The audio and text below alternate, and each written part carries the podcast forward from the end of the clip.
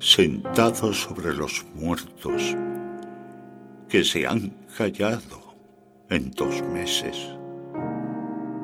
Beso zapatos vacíos y empujo rabiosamente la mano del corazón y el alma que lo sostiene. Que mi voz suba a los montes la tierra y truene. Eso pide mi garganta desde ahora y desde siempre. Acércate a mí, clamor.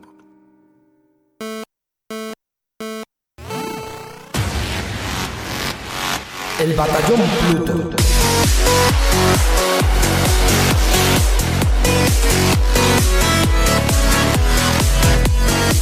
We'll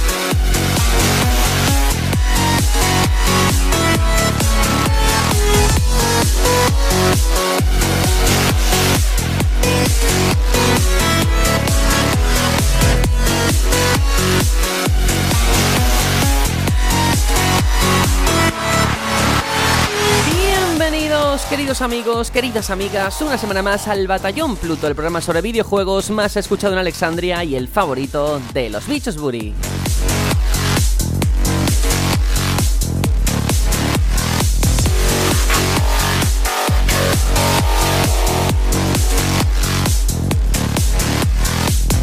Menudo huracán se ha producido esta semana con todo el asunto de Shenmue y la ausencia de traducción al español. Bandos enfrentados que como siempre no ha conducido a nada. Yo particularmente no tengo intención de participar en esa discusión porque poco podría aportar ya a estas alturas. Se han puesto sobre la mesa cifras, testimonios de profesionales que se dedican a esto y las posturas siguen siendo igual de opuestas. Sin embargo, independientemente de que podamos justificar estas decisiones empresariales desde un punto de vista económico como industria que es, sí que es verdad que hay juegos, películas, incluso anuncios que asociamos indudablemente a su actor de doblaje.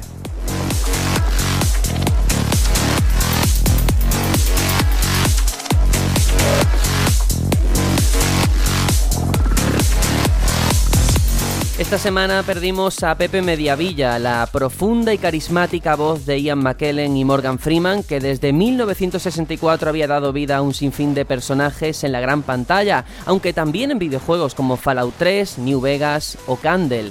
Era de esas voces recurrentes de las que al oírlas podías entender que estabas ante un proyecto profesional, porque su talento desbordaba y tenía la capacidad de sobrecogerte con su interpretación. Además, era un apasionado de la poesía y es bonito pensar que como Miguel Hernández, él fue en cierto modo otra voz del pueblo, la que nos acompañaba cada vez que queríamos compartir momentos con otras personas poniéndonos las películas en las que él actuó.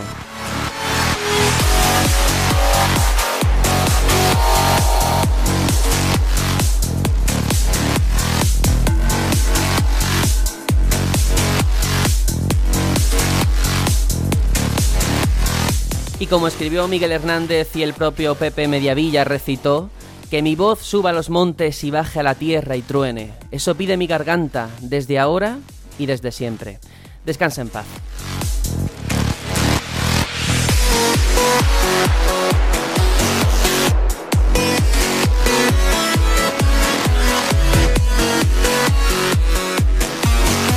Nosotros desde luego tenemos que venirnos arriba ante el programa que se nos presenta porque además es un domingo por la mañana, yo tengo la voz aguardentosa, pero eso no es impedimento para que pueda presentar a mis compañeros una semanita más. Tony, bienvenido. Pues gracias por la bienvenida, estoy muy muy contento de estar aquí otra semanita más. Esta semana está calmadita en cuanto a noticias, pero bueno, le podemos dar vidilla que para algo estamos aquí. Porque eh, han pasado muchas cosas, pero muchas cosas malas. Lo- lo- antes lo hablábamos, eh, las noticias son todas malísimas, eh, mucha gente se nos ha ido. Sí. ¿Qué está pasando en el mundo? Pues es una mierda. De hecho, yo me acuerdo que ayer por audio os dije, mira, prefiero que sean noticias calmaditas a que sean noticias grandes, pero sean noticias malas. Y claro, ha pasado las dos cosas, son noticias calmadas, pero por otra parte se nos han ido. Que si Pepe de Avilla, eh, Avicii y Ben Royer, mini yo, joder, ha sido una putada de semana, en verdad. Digo, y se nos ha ido hasta Aitor. Esto es muy fuerte. A ver, pero Ait- Aitor que está, está vivo. sí, sí, está no- vivo, está vivo. A ver, que la se no preocupe. se piensa aquí. No, no, no, Aitor está vivito y coleando, pero descansando un poquito que ya se lo merece el pobre chaval. Pues sí, pues sí, que aquí estamos toda la semana dando la talla y, y cuesta. Ahora, yo también te digo, él dice, oh, necesito un descanso. Mucha casualidad que necesito un descanso cuando hay eh, unas super rebajas de realidad virtual en Steam y él sea el único Ah. con HTC Vive, ¿eh? Yo lo digo. Uh, buena relación. A mí no se me había ocurrido, ¿eh? Puede ser que esté relacionado, quién sabe. Bueno, vamos a darle la bienvenida también a Juanjo una semanita más. Bienvenido. Hola, muy buenas a todos. Pues nada, yo, yo la verdad es que una semana de, de relax me ha venido muy bien, pasar un poco de, de todo en general. He estado a mi bola, he estado que si el cine, que si viendo películas en familia. en- He dejado hasta un poco los estudios que lo necesitaba y la verdad es que vuelvo con las pilas muy cargadas. Se te nota, ¿eh? Ole. Se te nota. Gracias, gracias. Es que la semana pasada estaba ahí como uh, que, que- te costaba, no, no sé, no sé. Pero hoy ya mucho mejor. Se estaba haciendo Estaba- chuletas para el examen, yo creo. Sí, bueno, eh, seguramente, ¿no? Pero digo que estaba, ¿os os acordáis de los juegos estos antiguos, los power-ups, que había un, un ítem ahí y cuando lo cogías te subía a la vida del tirón? Sí. Sí. Pues estaba así, a la búsqueda de un ítem, pero como un loco, ¿sabes? Bueno, ya lo has encontrado. Eh, tenemos que contar varias cosas. Bueno, yo soy Sergio, presento esto y eh, no sabemos si irá para adelante, pero sí que lo podemos eh, comentar porque creo que es una iniciativa bonita y es ese Fortnite Cast. Desde Radical Player y un montón de podcasts están intentando montar un torneo a lo, los Rubius, pero con podcasts de videojuegos. 100 podcasts ahí metidos en un mapa para matarnos entre todos. Eh, aún le queda mucho por cocer a esta idea. De hecho, bueno, han hecho la página web, la podéis mirar, Fortnite Cast se llama. Y bueno, yo creo que aquí nosotros, como máximo representante de Fortnite, vamos a arrasar, ¿no? Oye, pero 100 podcasts o 25 con cuatro integrantes en cada equipo. De momento, 100 podcasts. Si es que yo no Madre sé muy mía. bien lo que van a hacer, pero bueno. Mira, yo solo te digo que como, como esto se haga. Mira, me voy a cargar a Enrique Alonso, pero con un headshot, que le, le admiro mucho, pero no sé por qué me gusta hacer headshots a gente que admiro. En juegos, ¿eh? No en la vida real. Y a Bueno, muchos bueno. más. O me voy a cargar a, a, mira, toda la prensa española. A Vandal me, las, me lo cargo yo Por solito a favor, todos. Tony, por favor. Y luego les envío nota de prensa. Soy el que os mató. Besos. Esas cosas no se, no se hacen. Yo solamente os emplazo, podcast enemigos, a Pueblo Tomate. Nos vemos allí cuando la luz del alba se vaya. Y ahí ya. Podcast enemigos, como si fuéramos. No son ¿Esto qué podcast es, enemigos. ¿Qué os pasa? ¿Qué os ha pasado jugando a este? ¿Esto que es un infrajuego o saca lo peor de vosotros? Yo te digo una cosa, yo es que estoy muy de mala leche esta semana porque yo quería jugar al God of War, quería sentirme un dios de la guerra y no he podido por culpa de los señores de transporte. Resulta, me tiro todo el día esperando lo típico. eh, no sé si habéis visto el meme ese que se ve a Homer desde la ventana Sí, mirando. sí. Pues así estaba yo todo el día sin moverme de casa, sin ni siquiera ponerme los auriculares por si sonaba el telefonillo. Y cuando llega la noche y veo que lo han entregado y digo, ¿y dónde lo han entregado estos señores? Y resulta que me lo han enviado a 600 kilómetros de donde vivo. O sea, lo han enviado a Algeciras. Maravilloso. Eh, fantástico y espectacular. Entonces Pero tú dije, sabes que aquí lo inesperado no es que te lo hayan hecho así, lo inesperado es que has pronunciado bien God of War. Hombre, por favor, Tony, que yo aquí voy aprendiendo semana tras semana. Muy bien. Te quería comentar una cosa respecto a lo que estabas diciendo, y es que al contarme tú eso, al, al verlo yo, que por cierto, quien lo quisiera saber antes del podcast, podía haberse metido en el Discord y ahí se hubiera enterado. Ahí, Eh, bien metido. Eh, pues nada, solo decir que me puse a indagar yo y dijo, voy a meterme en game porque, porque quiero ver yo cómo funciona esto, lo que tú has dicho. Y cuando me pongo a mirarlo, digo, voy a, voy a hacer que voy a comprar un juego web y voy a llegar hasta el momento de pagar. A ver, un juego web me refiero por la web y que me lo envíen a la tienda. Bueno, pues estaba Ah. emperrada la web en ponerme la dirección de mi casa y no me dejaba ponerlo de, de recogerlo en la tienda, tío. De ninguna de las maneras. Sí, sí, ¿Sabes? sí, es sí. decir, hay un fallo mm, per se de algo que no te permite elegir el sitio de llegada más que el que tú tienes puesto predefinido. Efectivamente, pues ese es el problema, que si tienes más de una dirección, mm, eh, lo envía a lo que le apetece. Y luego también, ten cuidado, ¿eh? porque si lo pones para recogerlo en tienda, el precio que te cobran es el de tienda, no es el de Sí, web. sí, sí, sí, sí, sí, pero que me parece, primero eso me parece fatal, porque le sale hasta más barato porque Horrible, la distribución sí. será gratuita. Y segundo lo que te digo, que no me dejan cambiar lo que está, me, me obliga a recibirlo en casa. No sé. No sé. Bueno, yo en todo caso, como tenía tanta mala leche contenida que intenté canalizar esa ira, me fui a otro juego, que es del que os voy a hablar, en el que estamos jugando, que me lo pasé muy bien. Y yo no digo nada. Chuchu. Es lo único que digo. bueno, vamos con el sumario ahora sí para contaros todos los contenidos del programa de hoy.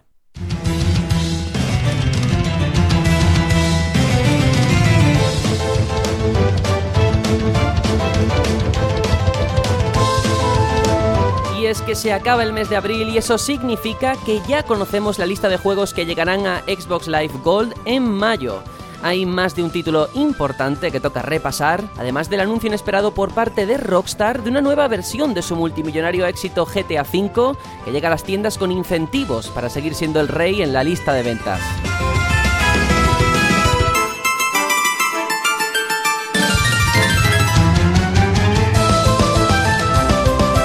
Y aunque la experiencia nos ha demostrado que las adaptaciones de juegos a la gran pantalla suelen ser un fracaso, la película de The Division quiere cambiar las tornas ahora que ya conocemos quién será su director.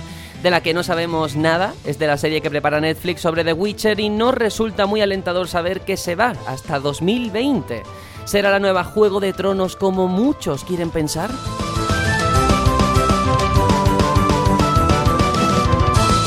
Quédate hasta el final porque traemos un nuevo que estamos jugando por parte de Tony y mío, además de recordar todos los lanzamientos que llegarán en mayo. Y sí, Dark Souls en Switch se cae de la lista. En fin, todo esto y mucho más aquí, en el Batallón Pluto. Comenzamos.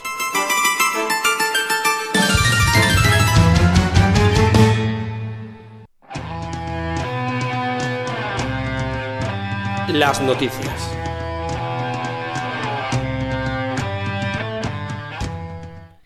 La primera de las noticias, ya lo adelantaba antes, llega el mes de, de mayo. Uy, creía que, creía que entrábamos en abril, fijaos lo mal que estoy de la cabeza. Y eso significa Madre. que ya sabemos los juegos que van a llegar a la plataforma de Microsoft. Todavía Sony no, porque siempre tarda, apura hasta el final, que es horrible, siempre me pasa que, que estoy esperándolo y nunca me entero hasta que ya, pues fíjate, nada más que quedan dos días o tres para, para tenerlos en nuestra consola. Pero por parte de One y 360, ¿qué tenemos? Bueno, pues en la primera quincena, Super Mega Baseball 2 para One, que eso va a estar disponible todo el mes de mayo, Street of Rage para 360 y One, del 1 al 15 de mayo, Metal Gear Solid 5 de Phantom Pain, el plato Ole. fuerte, a partir del 16 de mayo y hasta el 15 de junio. Y por último, y no por ello menos importante, Vanquish para 360 y One, también en la segunda quincena. Toma ya. ¡Wow! ¡Qué mes, eh! ¡Qué mes! Que lo disfrute Juanjo, que eres el que tiene One.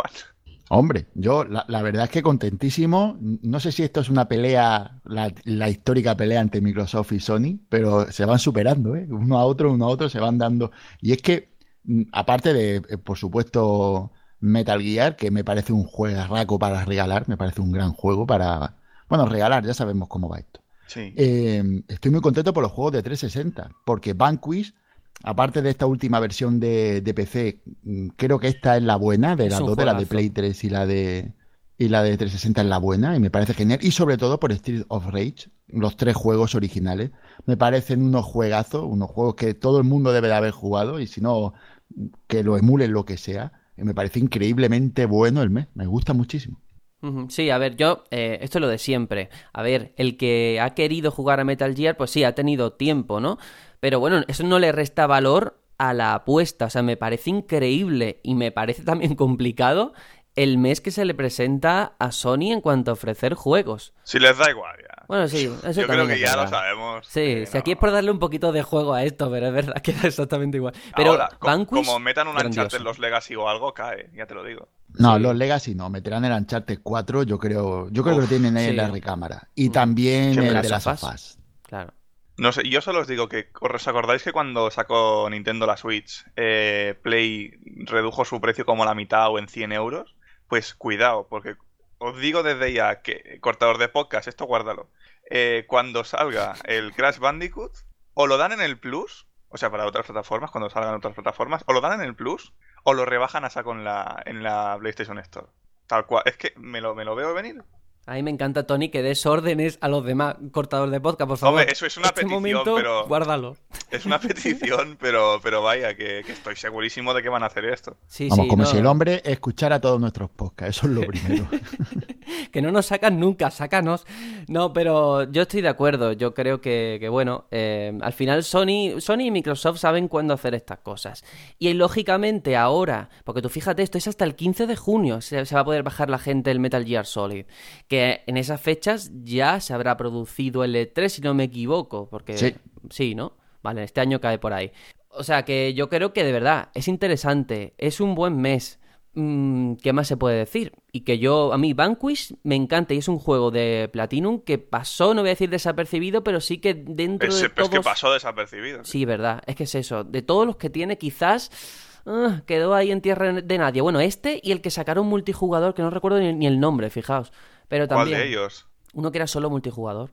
No, no me acuerdo. Buena idea. No me acuerdo. Ni yo de- sé, el de las tortugas ninja tenía multijugador, No, pero no. No, espérate. De, de Platinum ahora está un poco de moda, ¿sabéis el anuncio que han, que han hecho para móviles un juego? Anarchy Reigns, perdón.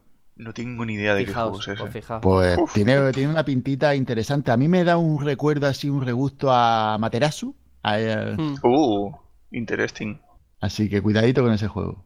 Bueno, pues esto es lo que tenemos por parte de, de Microsoft. Supongo que la semana que viene ya sabremos los de Sony, los comentaremos también aquí. Pero ahora vámonos a otra, otra noticia que la puso Juanjo por el WhatsApp. Que honestamente cuando la leí dije, "Pff, pues no me parece nada interesante, pero sí que a lo mejor se puede ir rascando y sacar cosillas. Porque tras varios rumores y filtraciones, Rockstar ha confirmado oficialmente Grand Theft Auto 5 Premium Online Edition para Play 4 y One. Bueno, esta edición va a llegar en formato físico, su exitoso sandbox, que va a incluir el juego más algunos extras para el modo multijugador. Su precio, ojito, va a ser de 85 euros y se va a poder comprar a partir del 24 de abril. ¿Qué trae? Trae el juego, evidentemente, el GTA V, y luego además todas las actualizaciones que se han publicado hasta el momento de GTA Online, varios objetos, el Criminal Enterprise Starter Pack y un millón de dólares in-game para comprar contenido. Vamos, que se han puesto como objetivo que GTA V siga siendo el más vendido como si a día de hoy le costase, vaya. Sí, sí, sí. Eso sí, es una edición muy del rollo ser el puto amo del online, porque básicamente es lo que has dicho. Sí que es verdad que las expansiones son gratuitas, la única diferencia es que aquí están en disco, que os estuve preguntando y tal. La diferencia es que aquí están en disco en vez de tenerlas que bajar en, bueno, por descarga. Y, y básicamente es que es una edición que te trae mil cosas para el online, pero mil cosas, o sea, que yo recuerde todo lo que trae de objetos, era valor 10 mil, no, 10 millones de dólares creo, del juego, y un millón en efectivo del juego, y es como, hostia, es, es la edición, entre comillas, y entre muchas risas, una edición pay to win del online, porque tienes de todo, pero una barbaridad. Sí, sí, y además lo que tú has dicho del online, porque tiene poco sentido que te saquen un, un juego que diga, viene todo en el disco, pero todo el contenido que viene aparte del que había antes es online, es decir, no disfrutable si no tienes internet, y todo es gratuito, todo es descargable en el momento en el que tú metas el disco en la consola eh, o lo que sea. Así que al final tiene mm, mm, toda la pinta de ser el, el último coletazo, el, venga ya, esto es lo último que vendemos y a partir de aquí ya nos dedicamos a a Red Dead o esto lo dejamos que siga funcionando hasta que ya diga que se acaba el, el Sí, tema. bueno, a ver, Sí. GTA Online tiene una vida increíble, ¿eh? Yo no lo he Sí, sí. tocado, o sea, yo nada más que jugué al juego base y nunca entré en el online. Pero es verdad que es otro juego prácticamente y que, bueno, a ver, a mí me sorprende el precio. O sea, 85 euros me parece exageradísimo. Pero bueno, entiendo Sí, pero que... si cuentas cuánto te costaría eh, conseguir todo lo que trae de- Claro, de, extras para que online, compensará. yo creo que son unos cuantos cientos, ¿eh? Y no es coña. Sí, en cuanto a dinero y en cuanto a tiempo, porque se supone que todo lo puedes conseguir, Sí. pero a lo mejor en dos vidas consigues eso. Sí, no sé, al final la reflexión que yo me hago todos los meses cuando veo que es el número uno, número dos, número tres de lo más vendido, digo, pero es que todavía queda alguien en el mundo que no haya jugado GTA V. Pues Yo- que sí. Vaya. ¿Tú no? Hay que Te lo juro, nunca he, nunca he comprado o adquirido o tenido bajo mi, mi- Nunca he sido dueño de un GTA. Todavía, y al 5 le voy a echar el guante en cuanto pueda. Pues ya lo sabes, Madre mía. 85 pavos la versión esta pro. Según mis huevos, voy a comprar la versión de, de Instant Gaming por 20, nos ha jodido. Bueno, ahí Yo, está. yo creo que es un juego que está muy dirigido al fan total de la saga que quiere tener la versión GOTI, entre comillas. Que, que esto es lo más parecido a una versión GOTI que puede tener este juego, porque no tiene más que el, el online de toda la vida que ya desde el principio y todo lo, lo online que le han metido. Así que yo creo que, que es lo único que, que pueden hacer para venderle a los, a los fans de, de siempre de culto y a ellos sí se lo pueden vender nada más que por tener la cajita premium online tal, seguramente que sea por eso.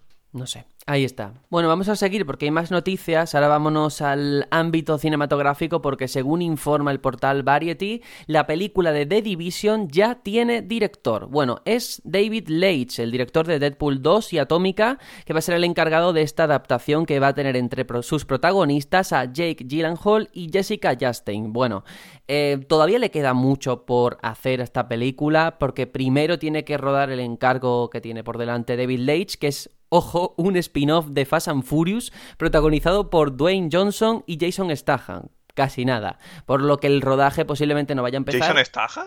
Sí, hasta 2019. Los dos tíos estos del Fast and Furious. Em, yo lo veo bien, o sea, porque además el David Leitch, eh, quien haya mirado un poquito su filmografía, ha estado también implicado en John Wick y ha hecho cositas y bueno, yo creo que está en buenas manos en cuanto a una película de acción palomitera, que es lo que yo espero de cada vez que veo una adaptación de videojuego a la gran pantalla. No espero otra cosa. Sí, y yo creo que The Division 2 tiene un argumento y un mundo y un, lore bastante transportable al, al, yo jugué la demo, no he jugado al juego, pero toda la ambientación y, y todo lo que había me parecía muy cinematográfico, efectivamente. Y entonces me parece que de aquí, como tú bien has dicho, palomitero, no, no puede salir nada profundo eh, puede salir algo divertido cuando menos. Sí, qué pena que no esté Aitor, porque él sí que estuvo dándole mucho al juego. Y sobre todo eso, eh, eh, sería una buena pregunta saber si la historia del juego sería fácil de llevar al cine. Supongo que si lo hacen, pues ahí está. El problema es que tenemos tantos ejemplos malos de películas que vienen a partir de un juego que yo no tengo fe en nada no tengo fe en absolutamente nada. Después de lo de Need for Speed, después de la de Assassin's Creed, después de incluso la de Tomb Raider, que no es mala película, ¿eh? Pero mm, no me aporta, no me aporta a mí como jugador. A lo mejor alguien que es ajeno a todo, pues la ve y la disfruta sin más. Depende del perfil que busque. Sí, pero en, este caso yo es que creo que Tom Clancy eh, hace eh, argumentos, los libros, sus libros al final, son válidos para, el cine. Yo me pongo a pensar en las franquicias que tiene Ubisoft de Tom Clancy, yo que sé, de Division eh, y todo. Y, no sé. Splinter también era de Tom Clancy, Sí, sí, sí. Y, me parece que son bastante, bastante extrapolables, ¿no? Todos son argumentos que pueden valer como, como pelis de acción, las típicas así militares, con armamento y tal. No, sé, a mí me, llama la atención y, puede que llegue a ser algo bueno. Bueno, hay que tener la pues fe y como todavía le queda además, porque hasta 2019. Mira, yo te digo más. Eh, Splinter Cell, la película, protagonizada por Keanu Reeves. Ahí lo dejo. Como esto se cumpla, yo ya. No, es imposible, pero. Tú mismo te respondes, me parece. Sí, sí, sí, yo mismo ya. Genial. Bueno, eh, vamos ahora con otra, porque hemos pasado de una película y ahora vamos a una serie muy esperada The Witcher para Netflix y es que la productora y guionista de la ficción, Lauren Hisrich, se ha hecho eco de las novedades que ya se saben en un hilo en Twitter. Bueno, entre otras cosas, Ojito se ha fijado como fecha de estreno 2020 va a ser una de las producciones más ambiciosas en Netflix, quiere llenar ese hueco que va a dejar Juego de Tronos en HBO el próximo verano y además se sabe que la primera temporada va a tener 8 capítulos, lo cual me parece a mí personalmente un formato muy acertado. Yo, esa serie de 40.000 capítulos, mm, creo que Netflix ha demostrado que con pocos y bien hechos se puede hacer una gran producción. Sí, de hecho yo estoy bastante harto. Yo soy de los que siempre se rodean de gente que está enganchada a animes, pero cuando yo intento engancharme a alguno, o me engancho a animes tipo SAO de 20 y algo capítulos, o no puedo engancharme a Naruto a estas alturas. 600 y pico capítulos ya, venga. One Piece es la clave. Claro, es que es imposible ya. Y ahora que han anunciado los Naruto para Switch, pues mira, alguno caerá, pero porque el de antes del Shippuden son pocos episodios, entre comillas. Pero me gusta mucho que ya, todo lo que dicen, esto de 2020, 8 capítulos. Hombre, es mucho tiempo, pero sabiendo cómo trabajan en Netflix, yo lo veo perfecto. O sea, es, es decir, apostamos por esto porque sabemos la importancia que tiene para mucha gente. Ah, y también, esto ya en tono satírico, me hace, me hace sonreír un poquito la idea de ver un banner en el que está Geralt de Rivia al lado de Paquita Salas. Eso ya como idea. Oh, sí, sí, sí, sí. Sería magnífico. Sería genial. Vaya. Bueno, yo decir que me parece un gran relevo para, para Juego de Tronos, que ya se nos acaba, es una pena, eh, pero alguna vez tenía que ser. Y me parece un gran relevo lo que se va a montar entre The Witcher y no nos olvidemos de, de la serie de Señores de los Anillos que tiene Amazon por ahí preparada, que, que supongo que llegará más o menos para la misma fecha. Y, y me parece que, que vamos a tener un- un- unos buenos representantes de la literatura fantástica para disfrutar en, en serie. Me parece una, una buena época. Lo que pasa es que siempre que se hacen estas cosas me da mucho coraje que siempre se quieran buscar esas comparativas, ¿no? Como eh, el juego de tronos de Netflix, no sé qué. Realmente no hace falta ser un juego de tronos. Puedes ofrecer otra cosa igual de buena o mejor. Pero claro, yo entiendo que vende como titular decir el juego de tronos de Amazon, juego de tronos de Netflix. Pues vale, pues No, ya, ya, ya, si al final es El Dark se- Souls de los plataformas. O sea, eso Al final también. es una manera de referenciar, ¿no? Claro. Y, pero yo, sinceramente, yo no lo digo, lo digo especialmente por ver si rivaliza, ¿no? Si- simplemente No, porque a lo que nos gusta la literatura fantástica, veíamos que se nos quedaba un poco un, un hueco, ¿no? De que rellenar. Y, y gracias a, a la visión que tendrá la, la gente de este del sector, pues han visto el hueco y han dicho, venga, vamos para allá y, y lo van a rellenar, es un gran agujero, lo van a rellenar con dos buenos pegotes. Así que espero que con los dos consigan que nos quedemos a gusto o, o mejor, ojalá y sea mejor. Pues sí, ahí está. Vamos a volver al redil, a los videojuegos, porque se ha hecho de rogar, pero al fin podemos ver en acción The Legend of Bumbo. Bumbo, no Dumbo, ¿eh? El RPG por turnos en el que trabaja el creativo independiente Edmund Macmillan, que ha usado el universo pues, de su juego más popular, The Binding of Isaac, para dar forma a este videojuego que se va a estrenar en PC a finales de este 2018. Bueno, este juego lo que hace es que combina el RPG con elementos también de puzzles, te obliga a resolver rompecabezas para crear movimientos ofensivos y defensivos, y tiene mucho de ese Biden of Isaac, como digo, se nota claramente desde lanzar excrementos a usar la gigantesca pierna de mamá para machacar a los enemigos. No sé si habéis visto el vídeo de presentación, el gameplay. Pues no, y desconocía que estaba linkado a Isaac. Sí, y Juanjo, Pues ¿tú- yo- sí lo he visto? visto. Ay, menos Yo sí mal, he digo, me y- quedé yo solo, vaya programa Sí, que yo sí lo he visto, tuve... No, no, no, pues sí, pues sí. He cogido y me... Porque además de a mí de este hombre, de, de Edmund Macmillan, que me llama, me llama un poquito porque me parece un- uno de estos genios que tiene, que tiene el, el sector indie. Y, y The Legend of Bamboo me parece un juego, cuando menos, eh, resaltable en dos aspectos. Bumbo. Primero, todo el mundillo está este que Bambo, de hecho. ¿Eh? A ver, se No, escribe creo que es bambú, como lo pronuncian Sí, en pero el se pronuncia Bambo. Se pronuncia Bumbo. Bueno, yo Bueno, cada uno que lo Exacto, pronuncie eh, como Yo quiere. digo bambú o bambo o como... Exacto. Da igual, yo lo... que le importa a Edmund es que lo compremos. Da igual cómo lo pronunciamos. Exacto, yo, yo lo, lo siento, mi inglés es del, del monte, ¿vale? bueno, el caso ese que, que me parece que, que interesante que lo haya hecho por este género que, que últimamente está hasta un poco denostado, el de los RPG por turno.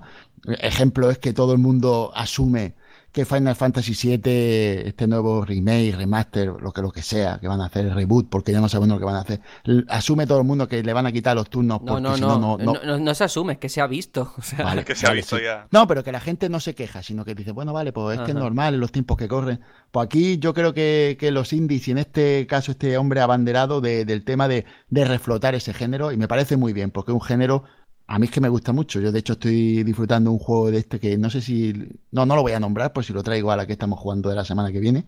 Y, y me parece un género que hay que, que, hay que mm, re- reivindicar.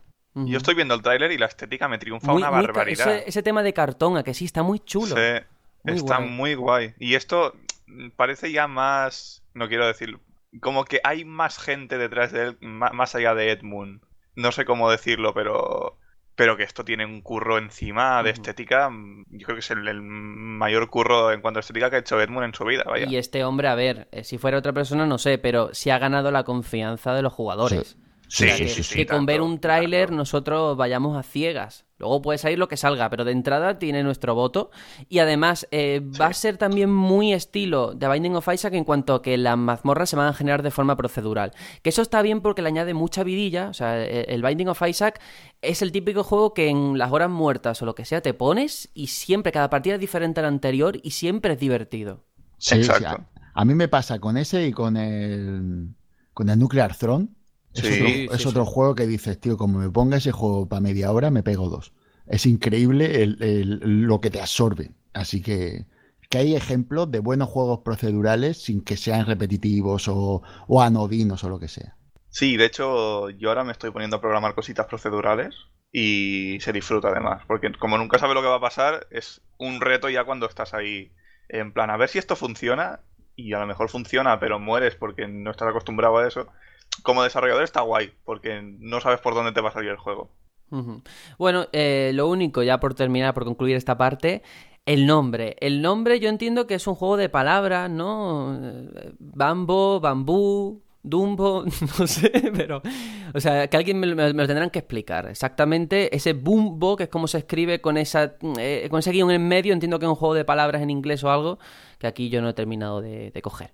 Pero bueno, ahí está. Vámonos ahora a la última noticia inesperada porque ha sido esta misma mañana, la, hemos tenido que meter con calzador en la escaleta porque es que Valve ha comprado al estudio Camposanto, responsable de juegos como Firewatch. Bueno, la adquisición no va a afectar al día a día del estudio, que sigue trabajando en In the Valley of Gods.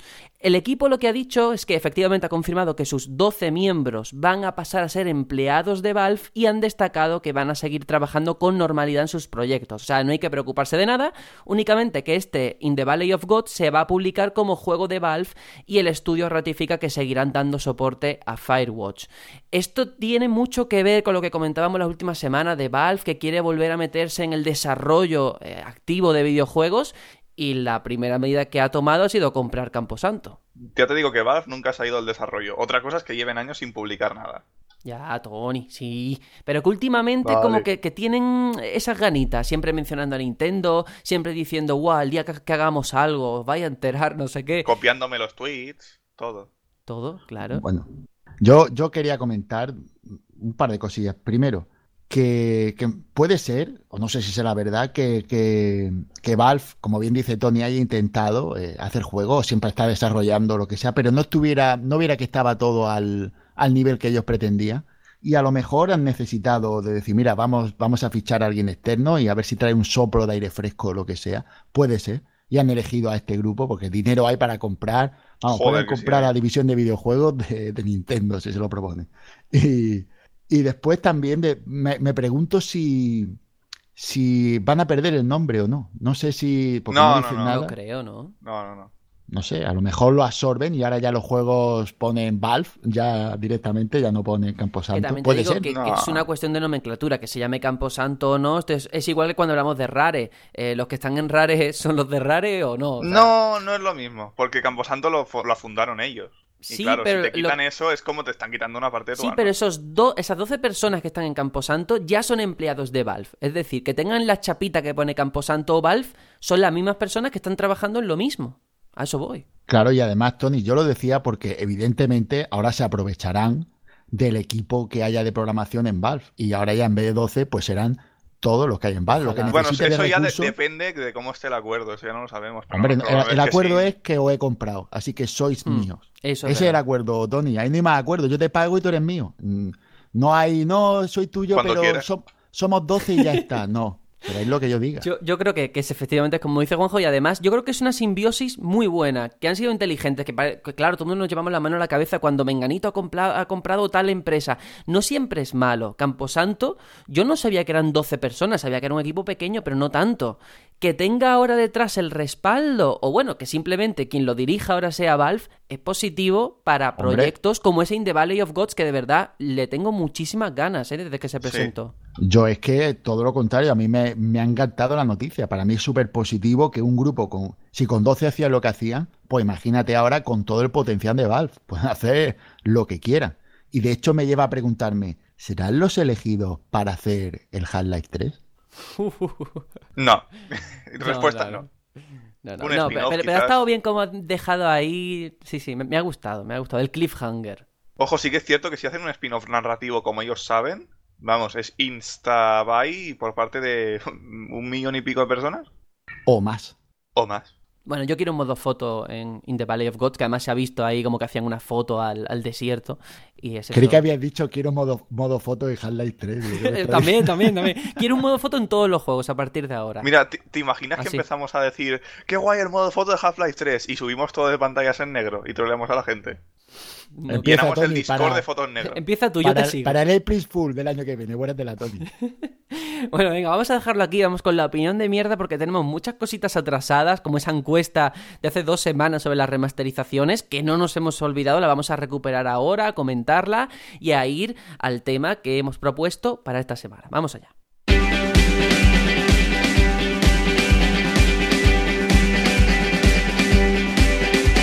Que no que des tu opinión de mierda.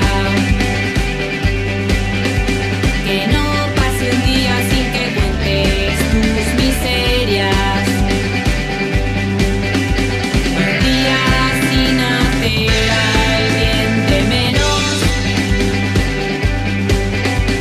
Un día sin abrir la caja de los truenos. Como decía, como la semana pasada tuvimos aquí a Marta García, con la que estuvimos hablando, que por cierto, desde aquí de verdad fue fantástico, nos lo pasamos muy bien. Luego la gente también le ha encantado, ¿eh? que eso es muy importante, porque nosotros lo pasamos bien, pero a lo mejor no podía ser, a lo mejor no era de interés de, de los oyentes, y sí ha sido el caso, de lo cual me alegro mucho. Y por tanto, recuperamos esa encuesta en la que preguntábamos qué opinas de la gran cantidad de remasterizaciones o recopilatorios HD que se publican.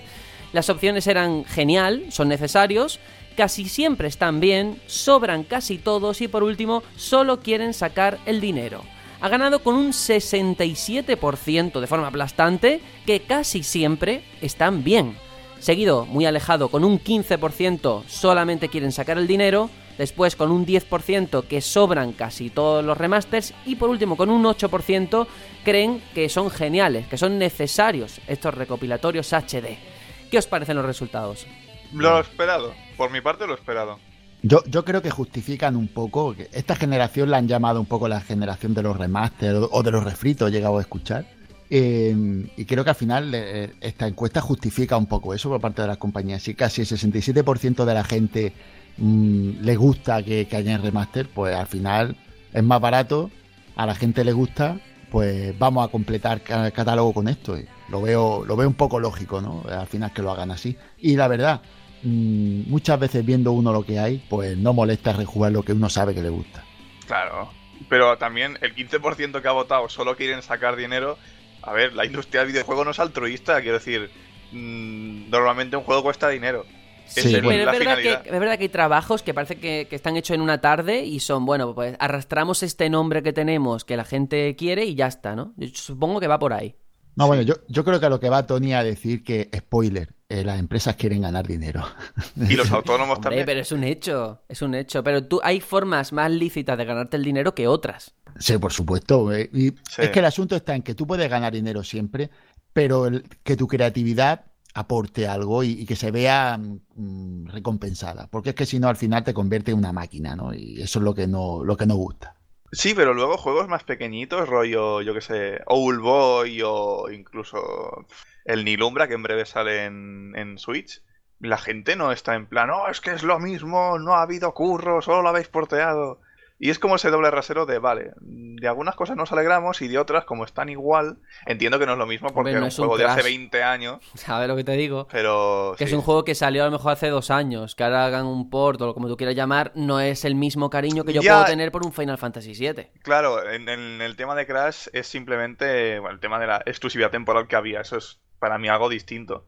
Pero yo qué sé, ¿sabes? Eh, Old Boy va a salir ahora en Play 4 y antes salió en Switch. Es como nadie está en plan, oh Dios mío, por- porque es el tema de sacarlo en consolas. Pasa que aquí asumimos de que últimamente está habiendo esta tendencia de primero, sa- primero lo sacan en una, luego en otra, luego en otra, luego en otra.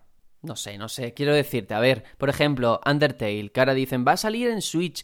Yo no he visto a la gente loca, pues eso como tú dices, pero ¿por qué? Pues porque es un juego que es que tiene dos años, tres años, que está en más plataformas. Otra cosa es un que recuperes una licencia de la que no se sabe nada desde hace 10 años, 15, que es diferente porque al final yo entiendo que estos remaster mm, van a la patata, a, a- a los recuerdos que tú tienes. Y yo creo que es, es bueno que un juego con el que te has criado, volver a recuperarlo, volver a verlo rejuvenecido, porque en nuestra memoria todos los juegos se veían súper bien, tú te lo pones y muchos son casi Sí, eso injugables. sí. Eso sí, pasa que lo de Undertale también era una manera de decir, vale, ahora Game Maker funciona en Switch. Y claro, mucha gente dijo, vale, aquí estaba la parte de desarrolladores y la de jugadores. La de desarrolladores estaba en plan, bien, ya podemos portear nuestro. Y la de jugadores estaba en plan, vale, ahora saldrá el Hyper Light Drifter y el no sé qué y el no sé cuántos. Era más, tenía un mensaje más allá que el propio Undertale, que es un pelotazo igual. Ujú. Undertale va a vender, hablando concretamente de ese juego, porque es la mejor versión física que puedas tener. Y entonces al final la gente ese juego lo, lo tiene muy, al que le gusta muy de culto. Yo he escuchado gente hablar de el mejor juego de su vida, que no comprendo, que no, no digo que no. Y evidentemente tener esta versión física completa, física de verdad, no en un disco con actualizaciones y tal, en castellano, es normal que se venda porque creo que va a ser una versión cuidadita, que va a estar bastante, Pero, bastante bien. ¿Undertale estará en físico? Yo creo que sí. ¿eh? Sí, sí. Yo creo que sí. En Switch no sé, pero desde luego en Play 4 sí bueno, que en ha Play salido 4 hace poco. estuvo, ¿eh? sí, es verdad. Claro, yo estoy casi seguro de que el juego está en físico. ¿eh? Hombre, pues tendría mucho sentido. sí. Pues Pero que de todas formas, en, en digital el juego que son 10 euros en Steam estará lo mismo en Switch, por ejemplo. Claro, que bueno, es, es que si es lo un juego quieres- de culto y asequible. Claro, asequible total. Si te vas a buscarlo en Instant Gaming, no, te vale 2 euros, yo que sé, muy poco. Bueno, Recomendadísimo, por cierto. Ahí está. Vamos ahora con el tema de la semana, que no se note que no había noticias y estamos rellenando un poco este hueco, porque vamos ahora con un asunto importante, igual que el de los remasters, pues el que nos ocupa esta semana también lo es. Y es eh, a raíz de un comentario que nos puso un oyente, de todo eso que comentábamos de las subvenciones al videojuego, que hay- había, o que a partir de ahora va a haber un jurado que va a ver eh, la temática de esos juegos que quieren optar a esa subvención. Y si la violencia es un reclamo como antaño, esos Duke Nukem, que era todo matar por matar, y, y- ese prejuicio que todavía persiste y perdura a día de hoy, si realmente el videojuego a día de hoy debería de aspirar a algo más, tener implicaciones morales y sociales. Y yo creo que es un buen punto de partida. Prim- Primero saber en qué punto estamos. ¿Realmente hay juegos lo suficientes para hablar de una representación? De que ya los, los juegos solamente, no solamente hablan de violencia, sino que también exploran temas quizás más mundanos y realistas. En, yo creo que en general, en el mundo de las consolas, no. Pero en el PC está ahí ese pequeño reducto de los galos, que son los indies, que están ahí aguantando y hay muchos que son que son ahí representativos de algo que quieren decir, más que nada porque no tienen esa, esos prejuicios de la compañía, sino sacan lo que quieren y ya está. Lo único de la compañía quiero que te auspicia, ¿no? Nintendo, Microsoft, Sony. Acordaros de lo que pasó con, no me acuerdo si fue un Assassin's Creed, que se les veía la vulva a algunas... Que eso, vamos, fue censuradísimo. Se llegó y se montó un... un- es decir, que la No, ¿era un Watch Dogs 2, puede ser? o un Watch Dogs, es que no me acuerdo. Era un juego de Ubi, pero no me acuerdo cuál. Pero bueno, el caso era ese, que, que hay mucha censura en el mundo de, de los videojuegos en consola, pienso yo. Hombre, a ver. Sí, Tony, dale. No, que el tema de la censura ya no va solo en consolas, va también en... Es básicamente por reclasificación por edades. Como Steam no te pide que tengas un PEGI o un ESRB o lo que sea en cada región, pues no hace falta que censures. Como mucho te dirán, oye, mm, este contenido no puede estar, te quitamos el juego. Pero no hay nada más allá que te impida eh, tener ese, esa, bueno, esa libertad de expresión, para, por llamarlo de alguna manera, que al final es lo que es. Eh, simplemente Steam te dice, no puede haber desnudos, tal cual, no sé qué. Es básicamente el baremo que hay en cada, en cada lugar. Pero no, Pero no creo que sea un problema de censura, ¿eh? Que yo creo que lo que dice Juanjo es verdad, en el indie está la clave, pero falta dar el salto del indie a los AAA. ¿Por qué no hay a día de hoy ningún protagonista transexual, africano o simplemente que se salga del perfil cis hetero blanco? Y de verdad, esto parece como muy rebuscado, lo típico que ponen en change.org de que Zelda sea... No, pero de verdad, tenemos el ejemplo en el cine, lo que ha pasado con Black Panther, que por primera vez personas que no eran americanas, que no eran mm, caucásicas, que un africano se pudiera ver representado en una gran producción, eso es muy importante, porque al final algo que era tan marginado lo están normalizando y da representación. ¿Por qué no hay, no hay protagonistas que sean madres? O ju- más juegos que hablan de la vejez, de la soledad, del autismo, del cáncer, más allá de That Dragon Cancer. That Dragon Cancer. Sí, pero es un juego, un juego de 500.000 y encima es indie. ¿Por qué no hay triples A? ¿Es que no interesa? ¿Es que eso no vende? Esa es la pregunta. Bueno, yo creo... un triple Bueno, dale, dale, Tony, tú, su- tu, tu opinión me interesa mucho. Vale. Eh, no, básicamente, a ver, un triple A hace su estudio de mercado, dice qué es lo que vende esto, esto, esto y esto. Vamos a darle caña. Y no es ninguna tontería decir que lo que vende últimamente es el feminismo. Y por eso ha habido tantísimos juegos feministas y gracias a Dios han sido todos, bueno, todos no, pero ha habido una gran cantidad pero de y- juegos y porque ha con habido- feminismo de grandísima calidad. Sí, pero porque ha habido un cambio. Quiero decir, alguien tuvo que decir, no vamos a obedecer a este estudio de mercado. Cuando presentaron Life is Strange a un montón de estudios, todo el mundo le cerraba las puertas. ¿Por qué? Porque había una protagonista mujer, hasta que llegaron a Square Enix y Sí. dijo, venga, doy luz verde. O sea, alguien tiene que dar el paso. Sí, pero y, es justo lo, típico de venir al campo a desbrozar. Eh, Don't Not, entre otros, eh, fueron los que dijeron, vale, vamos a hacer un personaje femenino, a lo mejor no por ninguna reivindicación, sino porque simplemente es lo que queremos. Eh, y cuando se vio que funcionó, eh, pues a lo mejor eso inspiró a otra gente a decir, vale, vamos a hacer un personaje femenino. Y hemos tenido, y es por eso, es porque últimamente esto vende. Pasa que hemos tenido la grandísima suerte de que han sido juegos de grandísima calidad, no solo Life is Strange y su posterior Before the Storm, sino eh, Horizon Zero Dawn, eh, Uncharted Los Legacy, Hellblade Sen- Senua's Sacrifice. Ha habido una enorme... Y Pero, pero que- ¿por qué vende? Esa es la pregunta. ¿Qué, qué ha pasado de un año para otro que todo el mundo quiere hacer juegos con protagonistas eh, que sean mujeres? Que yo me alegro, ¿eh? Y ojalá pasen con más cosas. ¿Qué ha Hombre, cambiado? pues, hombre, que ha cambiado. Ah, La representación feminista está más, más arriba que nunca. Y yo que me alegro. Y saben que ahora tienen más, eh, más clientela que nunca. A ver, al final lo hacen por el dinero. Es lo que digo. Hemos tenido la suerte de que han sido juegos, pero de una eno- enormísima calidad. ¿Pero todo es dinero? Es que ese es el Hombre, asunto. todo no, pero el- el- la finalidad es dinero, eso está claro. Yo creo que al final es una cuestión de educación. Y creo que por suerte eh, las generaciones que venís estáis mejor educadas en ese aspecto que, la- de- que las que estábamos antes. Y entonces yo creo que ahora es un momento más propicio, aunque siga habiendo, por supuesto, esa representación totalmente deleznable de, de machismo y de, de malas prácticas. Sí. Pero hay ya, sois más los que estáis en, en un, en un ámbito ya más positivo. Y por eso eh, este tipo de juegos ya venden lo que no vendían antes, porque antes eran como concesiones, ¿no? Venga, ahí está Samus y qué bonito, un juego con una mujer, pero era uno, ¿vale? Pero ahora no, ahora son un montón. Y de hecho era una y estaba tapada. Eso te iba a decir que, a ver, Que- eh, Sí. lo, Y una- comentaremos. y con un exoesqueleto puesto. Ahí ¿vale? estamos, De que, lo comentaremos después con los comentarios que nos han llegado. Pero a ver, personaje femenino, Samus Aran, Antiguamente no había. antiguamente mm, decir que era, yo qué sé, el, el Poquitísimos. adalid del feminismo en No, no, no, videojuegos, para nada, para ni nada, de broma. No, No, solo no, quiero decir que ahora la cosa ha cambiado y, y- y creo que esa educación que viene por otro ámbito que no son los videojuegos, los videojuegos en sí deberían de plantearse si ser parte de ese movimiento educativo como ya lo es el cine y otras industrias en las que se ve, por lo menos por parte del que lo practica, una intención, que después siempre está, por supuesto, el cine palomitero, eh, el cine de masas que va a lo que va, que es a la entrada barata o, o- o fácil de pillar. Pero tiene que haber una representación, y esto lo digo para los grandes estudios, que tengan un, un poquito de, de idea de, de educar, de educar no, no en plan, sino en plan divulgativo, sobre cosas a reivindicar. Más allá de matar nazis está bien. Pero no, no solamente por educar, es que esa es la realidad, es lo que nos rodea. Que tú vas al colegio y tus compañeros no son todos del mismo lugar de origen, ni tienen la misma religión, ni la misma orientación sexual. O sea, que es algo que está ahí presente. Yo, personalmente, estoy cansado de ver protagonistas súper musculosos, cuando la realidad es que yo, por ejemplo, no lo soy. Entonces, nunca me voy a poder ver mm, representado en un personaje que hay una explosión de fondo y dice, uff, ¿por qué poco? Casi nos matan. Pues no, no me parece realista. Y yo creo que todo esto también es fruto, como tú comentas, hay, un cambio. O sea, la industria a día de hoy o hasta hace poco la dirigía un perfil determinado, unos directivos que eran fruto de la época, yo no lo estoy juzgando.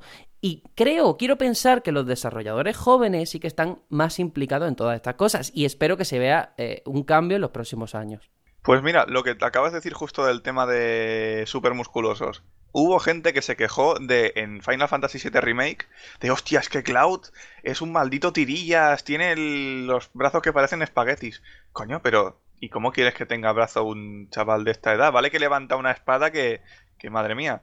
Pero al fin y al cabo, esto lo decide el director o lo decide quien sea. Pero porque No a, tiene a por la qué gente estar hay que educarla. A la gente hay que educarla, es verdad. Si esto es lo que tú le has dado toda la vida, es lo que te van a pedir. Y sé que esto mm, suena como suena, pero Ah, es la pero creo que hemos avanzado demasiado como para estar en ese punto ya. Y, ya No, y- bueno. y no te digo, y no te digo Cloud, ¿vale? Por seguir con Final Fantasy y, y ahora cortamos, no os preocupéis. Pero Tifa, Tifa, por favor, el personaje de Tifa, o, o Lara Croft, ¿eh?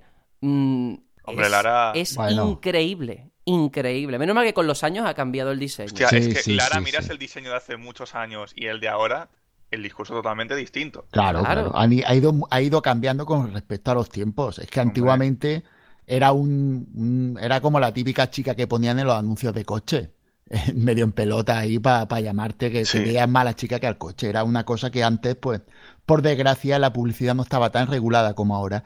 Y los publicistas iban a lo que iban, que era la carnaza. Exacto. Y, y la culpa no la tiene el que lo veía, el que lo veía eran sus instintos primarios, lo que, lo que le llamaban y lo que le habían enseñado toda la vida. Es como los anuncios que ponían a la gente fumando. Pues gracias a Dios quien tiene que cambiar eso es el, el órgano regulador y Sí. todo va cambiando, menos mal. Y, y bueno, yo lo, lo que quería decir a este respecto es que, que el problema también está un poco en el altavoz que hay hoy día, gracias a las redes sociales, lo que decía y de que decían que si Claudio era un tirillas o tal. Es que hoy en día cualquiera puede decir lo que piensa. Entonces hay que, hay que extraerse un poco de todo y tú tienes que hacer lo que creas que quieres hacer y cómo lo quieres hacer. Porque lo de esa- ese argumento que es totalmente banal, pues yo qué sé, que Claudio tirilla y lleva una espada muy grande, pues bueno, tío, es el personaje y esa es la, la historia. Pero hay gente que lo critica todo y hay que abstraerse de eso, pienso. Ahí está. Exacto. Efectivamente, el arte es una extensión del propio creador. Y, y es que eso es así. El problema es por qué hay tantos personajes, o ya no solamente de videojuegos, es que ocurre en todos los ámbitos. Yo, eh, en cierta forma, lo entiendo, no lo justifico, pero lo entiendo. ¿Por qué casi todos los personajes son niños o jóvenes? ¿Por qué cuando llegas a cierta edad parece que ya no interesa enseñarlo? Es que no lo entiendo. No lo entiendo porque esas son personas que existen, que están aquí. Mm, y no se enseña. ¿Por qué? Y vuelvo a lo mismo porque yo, por ejemplo, tengo una amiga que es transexual. Es increíble que no exista nada, yo no te hablo de un juego, de una película, de un libro, nada que hable de eso. La de gente que se siente sola, que se deprime, que no saben cómo salir de donde están porque creen que están solos y no están solos. Solo que no hay un producto dirigido a ellos. Y no solamente a ellos, porque yo puedo empatizar con personas que no sean exactamente como yo. Y no pasa absolutamente nada. Ese es el mensaje que hay que inculcar. Exacto. Y que no se está haciendo. Ese es el asunto. Claro, es lo que te digo de, de apelar a esa a ese lado educativo. o- Yo he dicho educativo, pero más bien sería divulgativo, ¿no? De que, de que las empresas deberían de tener, no por obligación, sino por motu propio, ellos mismos tenían que ver que, que tienen un deber con la sociedad y deben de, de, parte de su dinero no solo darlo al, al, al accionariado, sino reinvertirlo en ayudar. Y, y no está mal ayudar. Y, y aunque vendan dos juegos, es que da igual. Lo importante no es lo que venda, es cómo tú te sientas a la hora de aportar. Y como tú bien has dicho, hay gente que lo necesita y ellos tienen la posibilidad de ayudar. Pues yo, ¿qué quieres que te diga? Yo lo vería genial. Y al menos eso, en eso los indies me parecen los que van a salvar eh, este, este apartado. Me parece que son lo- a los que tenemos que apelar. Y menos mal que tenemos los indies, ¿eh? Sí, yo creo que al final lo que reclamamos es que ese salto se produzca del indie al triple A, que algún día llegará. Ya lo estamos viendo. Hellblade, que no es un triple A, sé que esto siempre está el debate eterno. Pero mira, sí que por lo menos es un juego que ha tenido cierta repercusión y trataba un tema tan interesante como es la salud mental. Y bueno, eso demuestra que incluso a la hora de hablar de narrativa, ya que voy al hilo de lo que la semana pasada hablábamos con Marta, hay muchas cosas que se pueden, muchos temas que se pueden expl- eh, explotar y explorar que aún no se han hecho. Y no quedarnos siempre en la típica historia del viaje del héroe, de la, hay un montón de explosiones, hay un malvado que hay que derrotar. Sí, sí, y además en la manera en la que, la que se aborda las cosas es importante, porque yo recuerdo, por ejemplo, el Bully, el Canis Canen Edit, no sé si os Sí, Sí, de- de- sí, de sí. Rockstar. Sí, que era un juego que, que era reivindicativo en el fondo contra, contra todas esas prácticas, pero la forma del envoltorio era demasiado eh, mainstream, no sé si me explico, no, no, no profundizaba en el problema, sino más bien en, en la mecánica. Entonces yo lo que busco es más narrativa, más hablar del problema y menos te pongo el problema para quedar guay y después hago un juego Sí, como los de eso, siempre. eso es un problema, un problema bastante, bastante bestia, de quedarse solo en la superficie para vender y luego cuando ya lo han comprado y han visto lo mínimo que tú querías, decir adiós y ya está y es como no, tío. También es que esa es la otra cara de la moneda, ¿no? Que a lo mejor hay compañías que utilizan eso como un reclamo, como estáis diciendo, casi como un fetiche, casi por quedar bien, por ser políticamente correcto.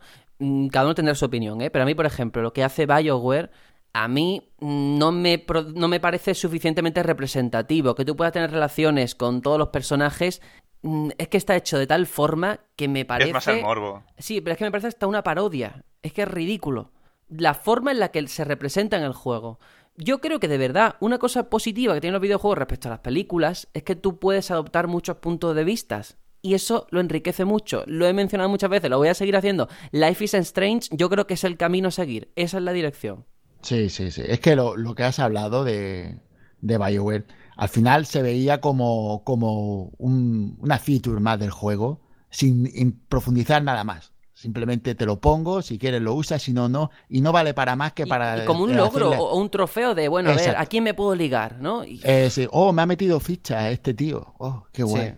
Pues bueno. Mira, a mí me gustaría poner de ejemplo The Witcher 3. Aquí voy a hacer un poco de spoiler, no es, de la, no es momento de la No trama se te ocurra, principal. ¿eh? No, no, no, no es momento de la trama principal, es algo secundario de la relación que tiene eh, Geralt con Jennifer y no me acuerdo nunca de la otra chica. Sergio, ¿me ayudas, por favor? Sí, es que yo no, yo no lo vendí el juego. Nada, nada, Tony. Mejor que no digas ni el nombre. Ya está mejor, sí. Bueno, no, básicamente, bueno, pues mira, no digo que es The Witcher, es otro juego, es eh, Aba- Ab- El About. About Geralt, ¿vale? Básicamente. Venga. A voz No, de sí. Geralt. Simplemente hay un momento en el que si tú en la historia sabes que puedes tener sexo con las dos, eso te está sabido ya desde hace Puedes mucho tener tiempo. sexo hasta con el caballo. Eso no lo sabía, pero no quiero probar. No, eso. no, es una broma. Broma. Geralt, Va, ya, todo, pero todo agujero que ve, agujero Bueno, que venga, venga, por Bueno, favor. va, que no quiero tampoco parodiar esto. Eh, puedes tener sexo con las dos, pero si lo haces, esto es una actitud totalmente en plan de el típico héroe machito, tal, no sé qué, esto es una es deleznable. Yo de hecho lo hice porque era en plan no me estoy no, no estoy empatizando nada con la historia. Yo luego llega un punto en el que sí me arrepentí totalmente porque digo, esto me va a pasar factura. Y efectivamente, luego se enteran y te pasa factura de una manera que no voy a decir. Y luego, de hecho, vas a hablar con Jennifer y te dice, sí, bueno, hemos estado hablando ella y yo, pero ya te digo que tú no has sido un tema de conversación, en plan, eres un hijo de puta, se está jugando con las dos, que te den por el, por el culo. Y me gusta porque está dando a conocer una actitud totalmente deleznable de serle infiel a una, ir con la otra y jugar con las dos. Y a la vez está dando a conocer dos personajes muy fuertes femeninos de no vas a jugar con nosotras. Y es una manera de que, que- de que coexistan ambas actitudes de decir "Ama- ambas existen y una puede implicar que te jodan, básicamente por ser, por haber jugado con ambas. Y me parece maravilloso porque no es eh, simplemente pintar la parte buena, sino también pintar la parte mala. Una denuncia de este tipo no tiene por qué ser cómoda, de hecho tiene que ser incómoda para decir, mira, esto es lo que pasa. Em, estate al loro porque esto puede suceder. Y es algo que me gusta, es decir, la parte mala. Hay gente así de manipul bueno, manipuladora. Hay gente con esta cara de estar jugando con las dos personas y luego hay gente así de estas dos personas que si se enteran te pueden te la pueden jugar y te lo tienen merecido. Me gusta que se haya hecho esto. Claro, pues es que eh, por mucho, por muy entorno fantástico de fantasía que crees, se supone que los personajes son humanos y tienen sentimientos humanos y se comportan como tales, para bien y para mal. ¿Por qué de verdad en los videojuegos no salen hombres llorando? ¿Por qué de verdad? ¿O por qué no muestran dudas? Siempre son las mujeres las que, las que están en un segundo plano, las que hasta, hace poquito, ahora está cambiando, eran las que te acompañaban como una IA que siempre estorbaba. Mm, son cosas incomprensibles, de verdad. Pero bueno, eh, tampoco vamos a ser redundantes. Yo creo que como reflexión es interesante que al menos lo hayamos planteado. No sé si queréis al menos eh, terminar con un juego que recomendéis que se sale un poquito de, pues esto, de esta norma, de estos patrones que hasta ahora han perseguido el videojuego. Y yo creo que así ya ponemos la guinda a esta opinión de mierda. Pues yo sinceramente me quedo con ese momento de The Witcher 3, no con el juego entero, sino con ese momento para exponer esto. Y con la reflexión de cómo ha avanzado Lara Croft. Que sí que es verdad que como personaje sigue teniendo carencias a nivel narrativo y a nivel de historia, pero hostia, mm, eh, deja bastante ver cómo ha avanzado la, la industria y el mundo en general en este sentido. Pues yo, yo por mi parte quiero, quiero reivindicar un juego que me parece un gran paso dentro de los triple A al respecto de, de- de valorar a la mujer, de ponerla en alza, que es Horizon Zero Dawn, porque creo que es el personaje femenino más bello y menos guapo que conozco. Mira, interesante, me, me gusta. Pues yo, por no decir Life is Strange, que podría decirlo, diré Hellblade, que me parece también un juego alucinante, que hace poco se llevó además un premio BAFTA, puede ser, uno de estos que se Sí. suelen dar. Sí, sí. Merecidísimo. mm, un juego además Y además, si no estoy equivocado, uno de los premios Mm, BAFTA que se llevó fue por la banda sonora que la hizo un español. Si Ah. no estoy equivocado. Pues ese dato no lo tenía. Pues ahí está esta reflexión. Ahora vamos con un interludio musical que lo ha elegido Juanjo, así que preséntalo tú. Bueno, pues yo a, a raíz de este juego que, de estos juegos que han dado en el Gold, que han dado, pues uno de ellos ha sido Street of Rage, después sabiendo de que en nuestro Discord hay gente que es muy fan de este juego y para seguir dándole a Sergio referencias culturales en el mundo de los videojuegos, te voy a estar haciendo esto, Sergio, toda A mí me da igual, la verdad. Pues nada, traigo el opening de Street for Rage 2 que me parece genial. Pensad que esta canción es de principios de los 90 y se hacía con una consola de 16 bits. Vale, yo solamente te voy a decir que tú dirás lo que quieras, pero yo te he vendido Eternal Sonata. Ahí lo dejo. Sí, señor. Pues ya está. Vamos a escuchar este tema y volvemos con el que estamos jugando.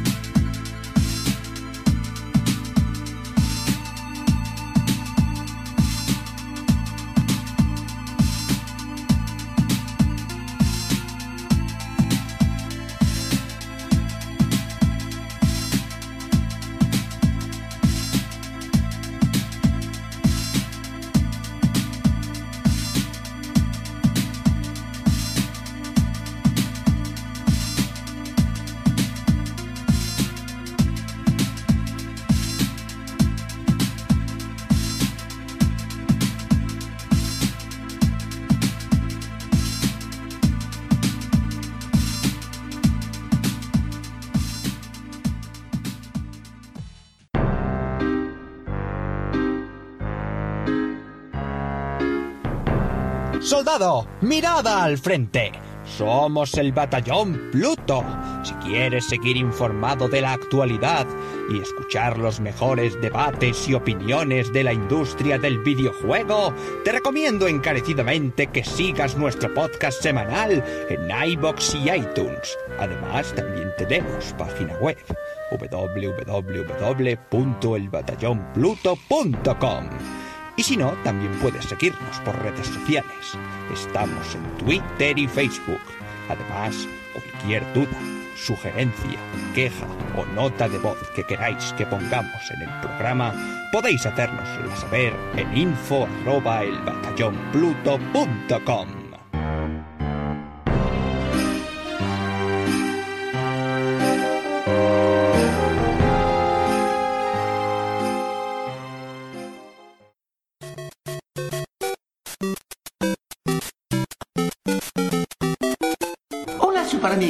a Batallón Pluto, soy yo, Mario. Ujú, Mamma mía, ustedes son número uno. Vosotros también.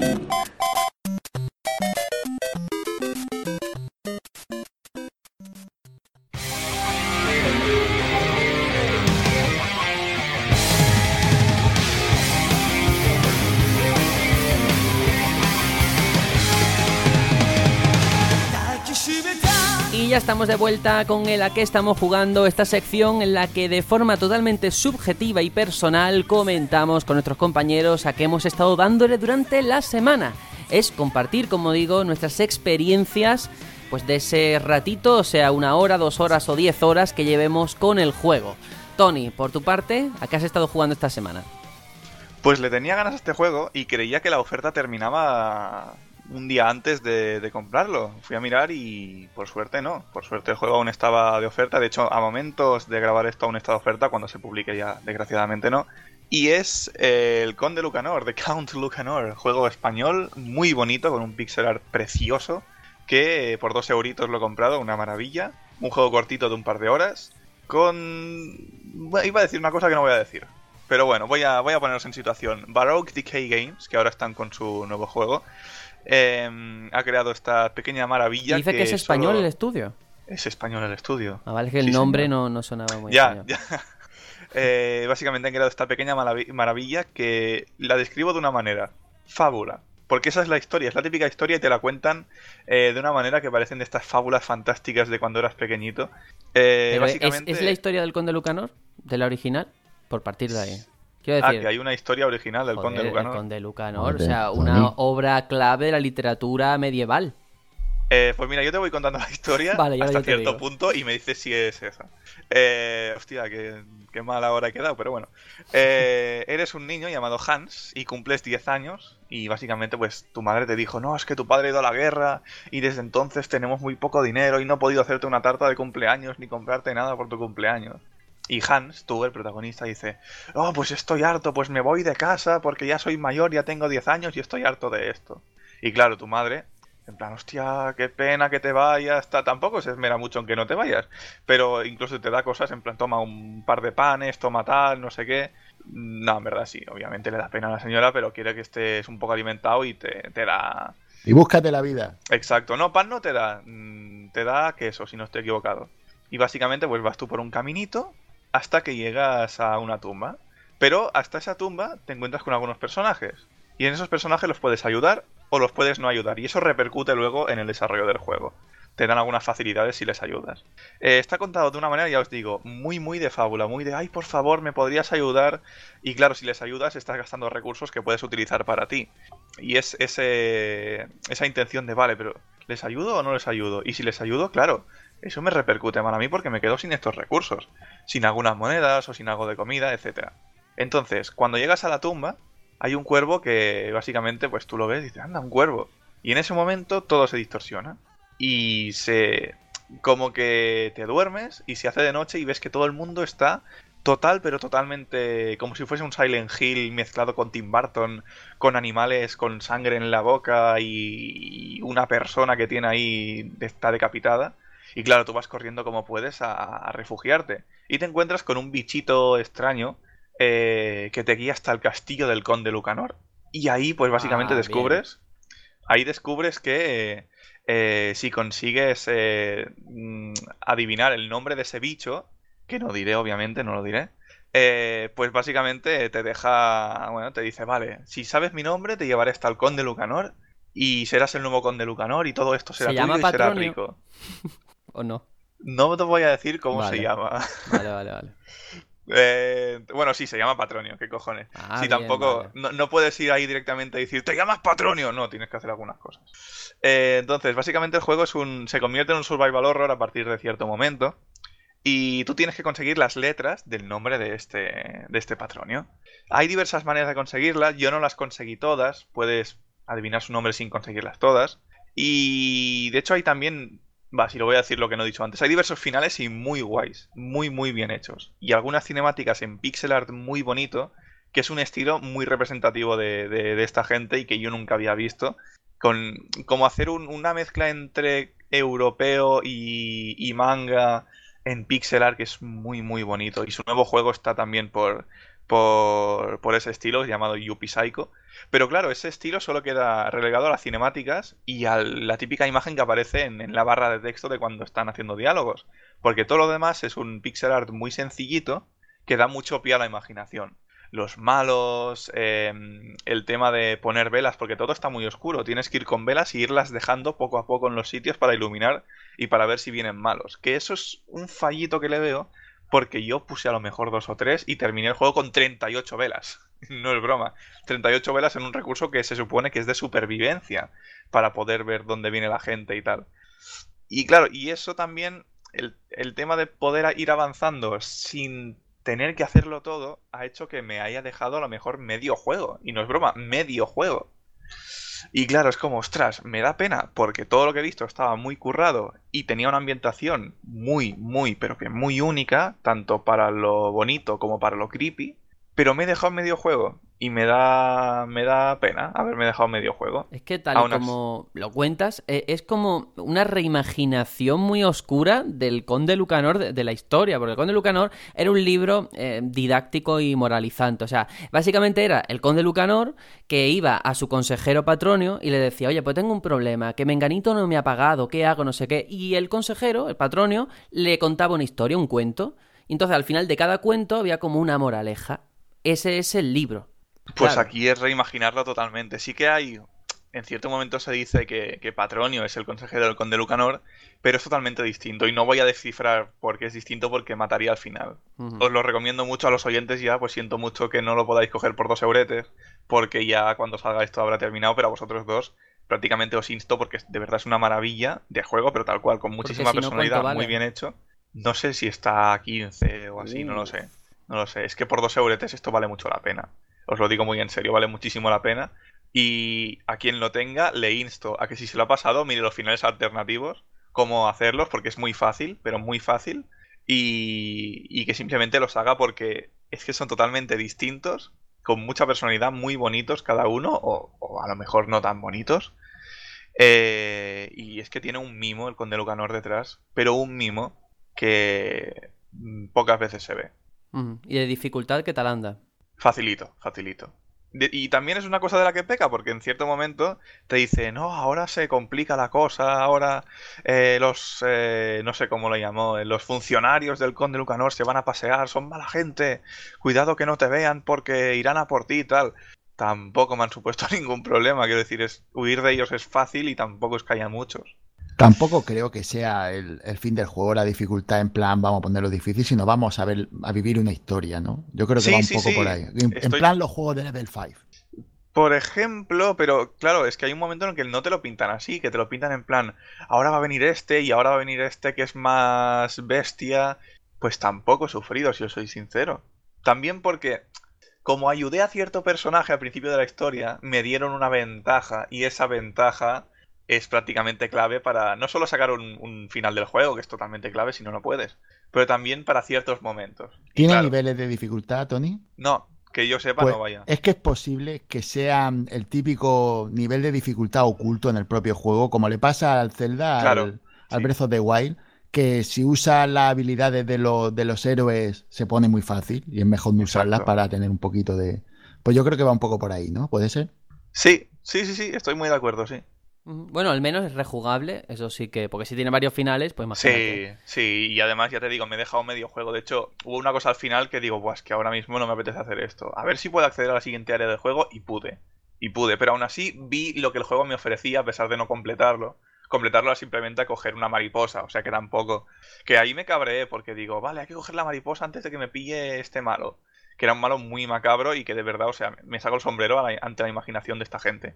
Y claro, digo, vale, la voy a coger. Y no caí en que digo, vale, no solo tengo que estar en la misma posición que la mariposa, tengo que apretar el botón de interactuar. Y no lo hice. Y fue en plan, mierda, se me ha escapado. Y por eso dije, mira, paso, voy a lo siguiente a ver si puedo, y pude, efectivamente. Y ya como curiosidad, bueno, recordamos que estamos hablando del Conde Lucanor, porque luego siempre nos dicen, es que no mencionáis del juego del que Sí, estáis el Conde hablando. Lucanor, sí. Claro, eh, siendo un estudio ¿Qué español, juego era? Que no me acuerdo. El Conde Lucanor. The Count Lucanor en inglés. siendo un estudio español eh, basado de aquella manera en el Conde Lucanor, ¿hay referen- ¿tú has visto referencias españolas dentro del juego? Uf, pues la verdad es que no. ¿No? ¿No has visto Ah. encima de una tele una, un- una figurita de una sevillana o un toro? Una No, no, no, no. Hay que No. ver. Ah, Personalmente no, vaya. vaya, vaya. Bueno, pues... Ni un tío robando A lo mejor eh, las de- hay, ¿eh? A lo mejor del gobierno o algo de eso. ¿Tampoco has visto nada de eso? No, bueno, un ladrón hay, un ladrón hay. Pues sería español. Era pelirrojo. no Bueno, sé si por español. favor, vamos a dejarlo aquí.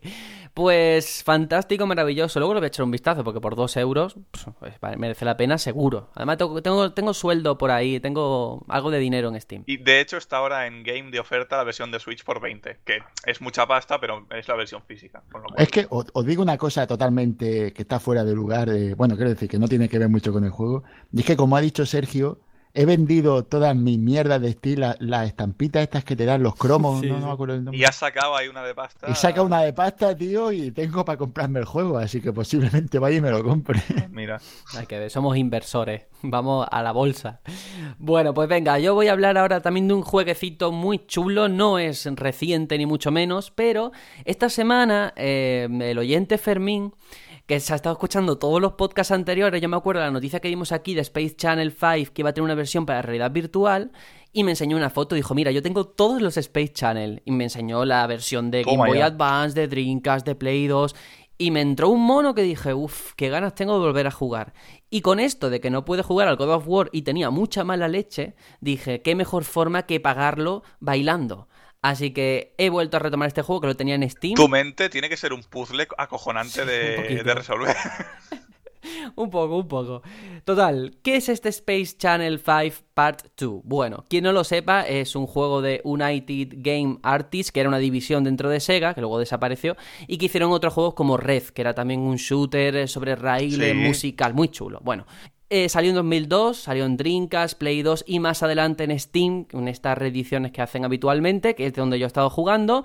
Y básicamente controlamos a Ulala, una reportera, una periodista que debe hacer frente a una nueva amenaza rítmica, a unos extraterrestres que se llaman Rhythm Rogues, que están, que lo que hacen es que obligan a los civiles a que bailen contra su voluntad. Es que es maravilloso el juego, o sea, el argumento, todo desprende un carisma. De hecho, tengo, espera que tengo a Ulala por la otra línea, a ver que me quiere decir algo. Vale, vale, vale, vale. Es que Tenías claro, que hacerlo de meter el espérate, espérate que me está diciendo otra cosa. Vale, ya, ahora sí. Mía. ¿Pero es Ulala o es Navi? Porque el Hey este... Que no, es Ulala, es. Ulala. es que todo el juego, básicamente, es un Simón Dice hecho eh, musical. Entonces, durante las partidas tenemos una base rítmica y los personajes hacen up, down, right, chu, chu, y tú tienes que replicarlo entrando, obviamente, en el tiempo, en, en cada bit. Y es muy chulo porque es un juego rítmico musical, pero sin ningún tipo de icono en la pantalla. Yo, por ejemplo, que he jugado al Teatro en Final Fantasy, a los de Vocaloid, a Tsune Miku, ahí siempre te dicen, bueno, pues ahora hay un círculo en pantalla o pulsar a X cuando aparezca, el no sé qué. Aquí no hay ninguna distracción. De hecho, en su día los desarrolladores proponían como reto jugarlo sin mirar a la pantalla, solo atentos del sonido. Y es verdad que se juega mejor, ¿eh? O sea, es uno de esos juegos que prefiero no mirarlo, que es una pena porque es un trabajo que han invertido ellos, en animaciones y todos pero a mí me desconcentra. Entonces yo cierro los ojos cuando es muy difícil y me pongo a pensar, vale, chu, chu, chu, hey, hey, hey, y ya está. Y así sale solo. Y es un juego, como digo, que destila un montón de personalidad y carisma. Las fases son muy diferentes, este Space Channel 5. Eh, hay bosques, zonas aéreas, acuáticas. Los enemigos finales siempre te proponen algo nuevo. Eh, de hecho, una cosa que metieron en esta segunda parte respecto a la primera es el uso de instrumentos. O sea, hay guitarras eléctricas, hay baterías, hay beatbox, por supuesto. Y también cambios de tempo, que esto, quien sepa un poquito de música, está muy chulo porque casi todas las canciones hoy en día son 4x4, es decir, 1, 2, 3, 4, 1, 2, 3. Y, por ejemplo, un boss final eh, lo que hace es un vals, y de hecho además suena el Danubio azul de fondo. Entonces, 1, 2, 3, 1, 2, 3. Y es muy chulo porque, claro, tú vas con la cabeza una mentalidad cuadriculada y de repente te descolocan. Y eso, que el diseño de sonido es grandioso, además cuenta con la intervención de Michael Jackson, que vuelve a prestar su voz e imagen. De hecho, para conseguirlo como, como skin es súper complicado. Tienes que sacarte el 100%. Yo soy malísimo, un juego muy ¿Hay desafiante. una skin de Michael Jackson? Sí, sí, sí, sí. sí. Joder. Y es, es El- la hostia, ¿eh? El idilio entre Michael Jackson y Sega eh, es mítico. Sí, eso sí. Sonic CD creo que fue Sonic quien CD. puso la eh, música. Moonwalker, tío. Tiene un juego para Mega Drive. Super, Cierto. digo, y no es malo, ¿eh? Master- no, a mí me gusta mucho, yo lo tengo. Para Mega Drive también está en Master System y creo que había versión para Game Gear también. lo Un jugué juego bastante Drive. disfrutable. Está muy guay. Aquí, pues eso, está Michael Jackson. Hay muchos enemigos también muy difíciles. Es un juego muy desafiante y complicado. No es excesivamente largo, pero es verdad que, que añade mucha rejugabilidad porque hay secretos, zonas por las que puedes ir que son opcionales. Y luego los checkpoints no son generosos, pero tampoco injustos. O sea, tú puedes reiniciar a mitad de la fase. Pero a mitad de la fase no te creas que siempre te pillas cerca del combate final. Ah, pero son juegos difíciles, ¿eh? Sí, son Yo digo, difíciles. yo, soy, yo que soy un tío arrítmico totalmente, yo soy el típico que va a una discoteca y me apalanco en la barra y no- ni me meneo, porque es que no, no tengo ritmo ninguno, soy, soy nulo, soy un pato. Pues este juego, me acuerdo cuando lo jugué en su día, que, que- que no, no pude, no pude dedicarle mucho, no por nada, sino porque no puedo. Hay cosas que no se me dan bien y el ritmo no, no es lo mío. Pero sí digo que era muy divertido y lo, y lo importante, muy disfrutable visualmente. Mola mucho ver a otro jugar. Sí, sí, es verdad. De hecho, eh, hice un directo en YouTube, está por ahí subido por si queréis ver los primeros compases del juego. Muy bien. Y, y efectivamente, porque ya no solamente el tema del ritmo, que a veces es complicado porque si no empiezas bien o no tienes en cuenta un silencio que mete de vez en cuando, ya te descoloca. Eh, es un juego que necesitan de mucha precisión, pero es que aparte eh, es importante el ritmo y luego memorizar mucho, porque los patrones empiezas fácil, tú dices, bueno, up, up, down, pues vale, up, Los up, down los patronios. Pero es que luego se va complicando y es up, up, down, chu, chu, hey, hey, left, right, high. ¿Sabes? Cosas así, tú dices, "Eh, eh, eh, me he perdido. Y es un juego que te pone, te pone a prueba. Este es el brain training de la época, realmente. Sí, efectivamente. Ahí estaba. Y además eh, tuvo una versión para Game Boy Advance, yo no la he probado, pero sí que he estado mirándolo en YouTube y parece ser que estaba bastante bien teniendo en cuenta las limitaciones de la máquina, ¿eh? en cuanto a sonido, en cuanto a lo que se ve en pantalla. Y bueno, pues como curiosidad. Si es que realmente este juego, mm, es lo que tú has dicho antes, si no tuviera nada en pantalla, valdría. ¿Sabes? Sí. Lo que pasa es que, hombre, hay que, hay que, hay que disfrazarlo, ¿no? Hay que, es un videojuego al fin y al cabo, pero es todo sonoro, ¿no? visuales, lo que te llama la atención y lo que te hace estar pegado a ver eh, lo que tú haces, pero realmente es todo escuchar. Una persona que fuera ciega podría jugarlo. Es verdad, sí, sí. Es un juego que, que está hecho para eso. Y luego eh, hay que decir que todo ese up, down, chu, chu, chu, lo pronuncian los personajes. Entonces, por ejemplo, hay un enfrentamiento contra una mujer que canta ópera que te lo dice así, te dice up, down, left. Y es- está guapísimo, es brutal. La hostia. Hostia, Sergio, vaya vozarrón tienes. Sí, tío. he flipado. Eh, Hostia, hombre. Sergio Soprano ahí bien. Pues ¿eh? así con todo. Y muy chulo. Yo me lo he pasado muy bien, lo recomiendo encarecidamente. Y a ver qué nos dice Ulala al respecto. Ay, ay, que no dice nada. Habla, háblame. No, oye, Ahora, ahora. Pues eso. Estaba haciendo de rogar la chiquilla.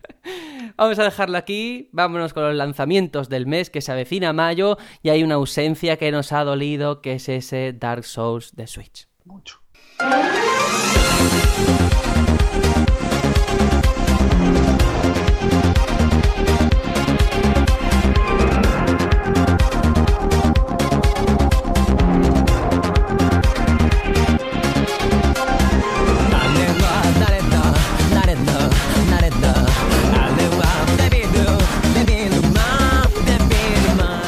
Juanjo, ya no te molestará tanto esta música, ¿no?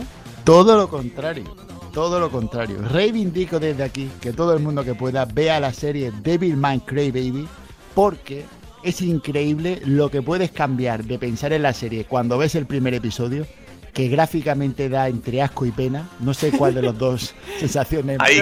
No, pero la sensación de velocidad, o sea, la animación en cuanto a movimiento está bien. De dibujo no, Sí, ¿eh? no, no, te das cuenta de que es aposta, de que dicen, ah, Sí. vamos a hacerlo así rápido porque no, no queremos mostrar, sino queremos La kinestesia. contar. Y acabas la serie, que acabas y te quedas con un vacío interior de la cantidad de sensaciones que han bullido por tu mente. Es increíble una serie. Mm, ¿Cómo puedes cambiar de pensar del primer al último episodio de una manera tan brutal? Me ha encantado, incluso en castellano. Muy bien, me alegro de haberte convencido con esa recomendación. Está en Netflix, la podéis ver todo el mundo. No, no, no podéis, debéis verla. Exacto. Y, y piratearla si hace falta, verla, verla No, como no. sea. Bueno, venga, vámonos con los lanzamientos del mes. ¿Qué Digo, tenemos? del pirateo lo he dicho de broma, ¿eh? que vendrá algún nazi y vale, me querrá vale. matar. Venga, venga. No, en serio. Bueno, este mes ha sido un mes. Bueno, va a ser, perdón, un mes prolífico en cuanto a lanzamientos comparado con abril, porque es que abril fue penoso y bueno, pero en número, ¿no? No en cantidad o en calidad. Y este mes eh, yo creo que está un poquito mejor, ¿no? Y empezamos prontito, el día 3, con Mi Lumbra para Switch. Tony, ¿qué me este juego? Juegazo, juegazo de mis indies españoles favoritos. Juegazo y 7 euros que, que cuesta. Comprarlo, hombre. Pues ya está, ahí tenemos ya la recomendación. Suficiente. Suficiente. El día 3 también tenemos Total War Saga Thrones of Britannia para PC. Y bueno, ya sabéis, este al fin y al cabo no deja de ser un skin con la historia gaélica, ¿no? Eh, de por medio en esta saga de, de juegos de batallas por turno. Bueno, no por turno. Total War Saga. Quien sepa de lo que, de lo que hablo ya sabe de qué va el asunto. Después, al día siguiente, ya empezamos fuerte. El día 4 de mayo tenemos Donkey Kong Country Tropical Freeze para Switch. Con. Funky Mode. ¿Eh? Con Funky Mode, bueno, ese es Easy Mode, ¿no? Quien coge a Funky ya sabe que se pasa Sí, el tiene juego. pinta de estar roto, pero de ser súper divertido. Ah, es para lo que es, para los niños, es para los niños. ya Pues sabes. yo me divertiría muchísimo con eso, ¿eh? Es que tiene pinta, te lo juro, de ser súper divertido. Sí, sí, sí, bueno, el que lo tenga en Wii U, que se lo piense, porque básicamente es el mismo juego. Pero de todos modos, es un juegarraco, ¿eh? Ya lo digo, al que no lo haya disfrutado, es un gran tapado. Es un juego de los que no se habla mucho y cuando lo juegas te quedas flipado. Bueno, el día 7 ya tenemos Disgaea 5 Complete para PC. Sergio, ¿qué tal? Bueno, bien, yo lo jugué en Switch, a mí me encantó, un juego además que tiene muchísimo contenido, esta Complete Edition, todos los DLC, de hecho nada más empezar te empiezan a salir mensajes de tienes tal objeto, tal objeto, no sé qué, y apabulla un poco, lo único es que está en inglés, que lo tenéis que tener en cuenta, no es un inglés muy complicado, y el diseño de dibujo de, de los personajes a mí me moló mucho, ¿eh? Bueno, ¿Te lo pa- pasaste, Sergio? Porque esto es larguito, ¿eh? Un Disgaea. Sí, sí, sí, sí, pero me lo pasé Joder. mm, lo normal, o sea, sin hacer cosas extras. Sin Ah, el bueno. 100%. Ahí está. Pero que llegaste al final, vaya. Sí. Bueno, em, yo solo decir que como es versión para PC, el que no sepa inglés ya sabe, en algún momento llegará un iluminado y no, lo- no traerá no. un, un parche en castellano. No. Eso espero. Bueno, Eh, y después el día 8, un juego que no creo que vaya a ser muy bueno, pero lo traigo o, o lo, lo nombro por, porque es un género que está muy poco representado últimamente y este mes ha habido sorpresa. Y es AO eh, International Tennis. AO Sí. que creo que viene de Australian. Australia Open, sí, señor. Sí, para PC, PS4 y One. Un juego de tenis que hacía mucho que no veía uno y, y la verdad que, que se agradece que lo traiga. Sí, este año es el año de los juegos de tenis, ya no solo por el obvio Mario Tenis, sino por el... eh, pues no me sale el nombre del otro, mira tú qué bien me he quedado yo... Bueno, el Tennis que- World Tour. Ah, vale, vale. Sí. Pues perfecto. Bueno. Eh, y ahora, para ese mismo día, otro juego interesante eh, que yo he escuchado. Por... No lo he probado, no lo he probado, pero sí he visto alguna cosita. Conan Exiles, también para PC, PS4 y One, que tiene pinta de ser un juego que al menos ha gustado a quien lo ha probado. Sí, llevaba en Steam en Early Access bastante, salió del Early Access si no estoy equivocado, y ahora viene con una edición además física por 90 euros con una figuraca de Conan que habrá que ver de qué va esto. Pero a que es se, ¿puede se le ven las partes o no, porque esa es la gracia Es- de este eso juego. es lo que, lo que sonó del juego, eso es lo que llamó la atención Sí. en su día. Ah, que podías hacerte la polla más grande. No, y que, y que No, que se las- veían cucas, que y, las luego las físicas de, de esa parte también estaban Es muy verdad. conseguidas.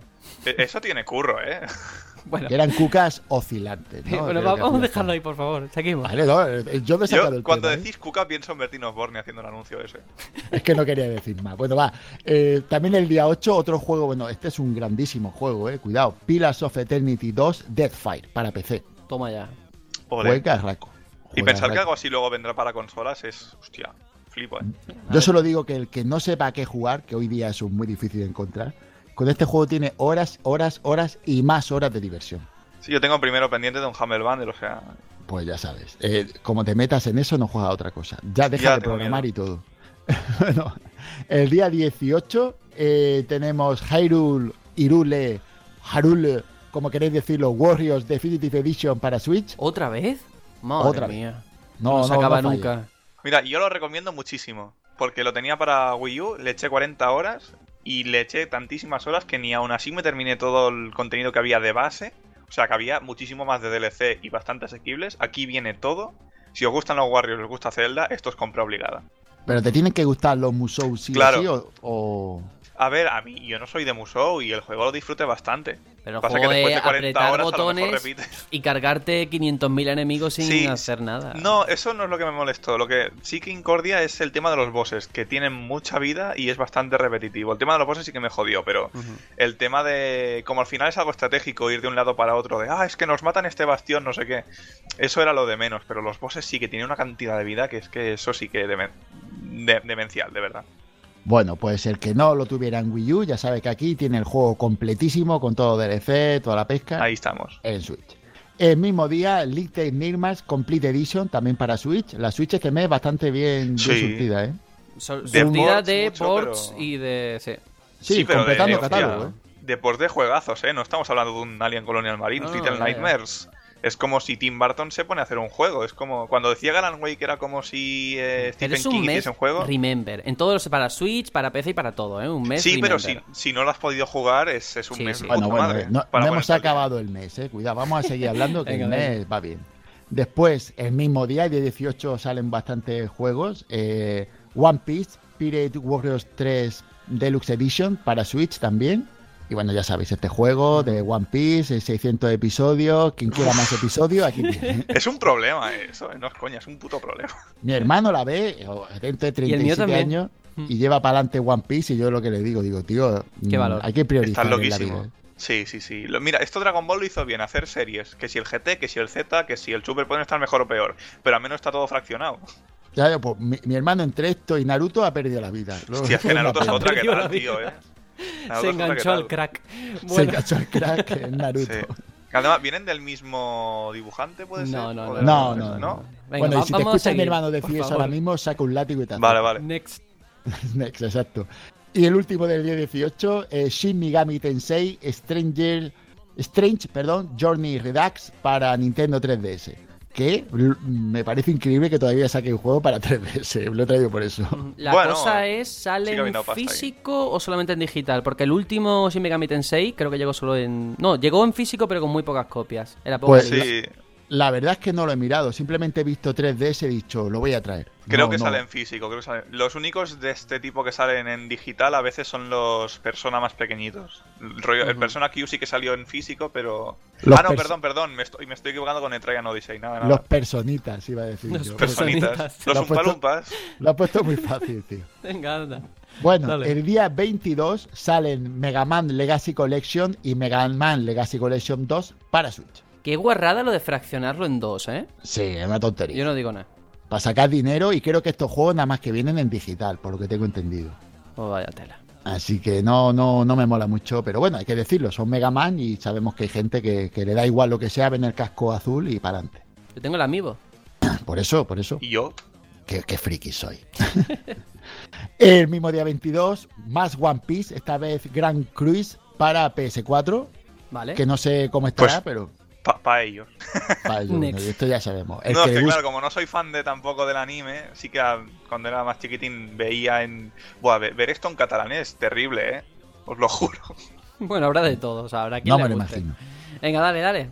Y el mismo día 22, aquí tenemos para mí uno de los juegarracos del mes, y puede que sea de este principio de año, que es State of Decay 2 para Xbox One y Windows 10. Creo que eres la, sigo- la única persona emocionada que yo he visto. Sí, De verdad, y no, no digo malas, ¿eh? Pero no sé.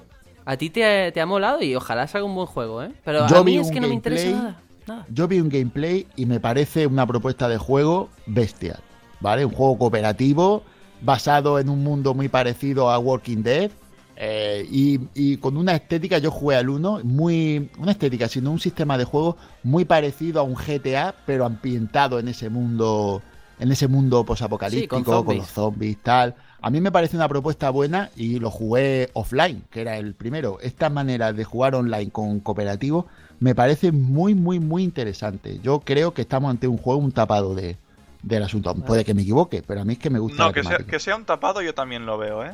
Yo también Ya, lo veo. ya lo traerás a la que estamos jugando. Por supuesto, porque como pago solo 10 euros al mes por el Game Pass, lo tengo ya directamente. Vale. Ole, esa Gracias por la cuña. Empleado de Es que- Microsoft. Es que me llevo 0,00001 céntimos por cada nuevo suscriptor. Cero, es un porcentaje. Venga, venga, next. Y aquí el juego que antes ha comentado Tony, Tennis World Tour, el mismo día 22, para PC, Xbox One, Play 4 y Switch, para todas. Para todas las plataformas, Tennis World Tour.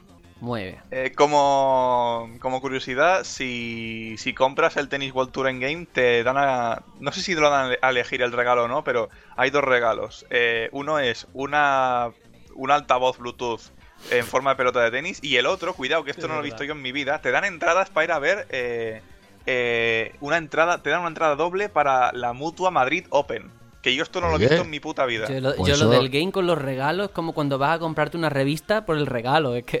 Sí, pero ojo, como con el qué FIFA den una partida para ir a ver un partido, hay una partida, un- Sí, unas sí, entradas sí. para ir a ver un partido y yo ya lo flipo, ¿eh? Que cuidado, eh, que ese, ese el flipo, Mutua de Madrid verdad. Open es un Master 1000. Eso Hombre, es un torneo, de- solo está por debajo de los Grand Slam. Mucho cuidado, eh. A ver, entre esto y un flotador con forma de donut, yo prefiero esto, eso es evidente. Hombre, Hombre, yo flotador con forma de donut, sí, el donut glaseado de los Simpsons me lo pienso.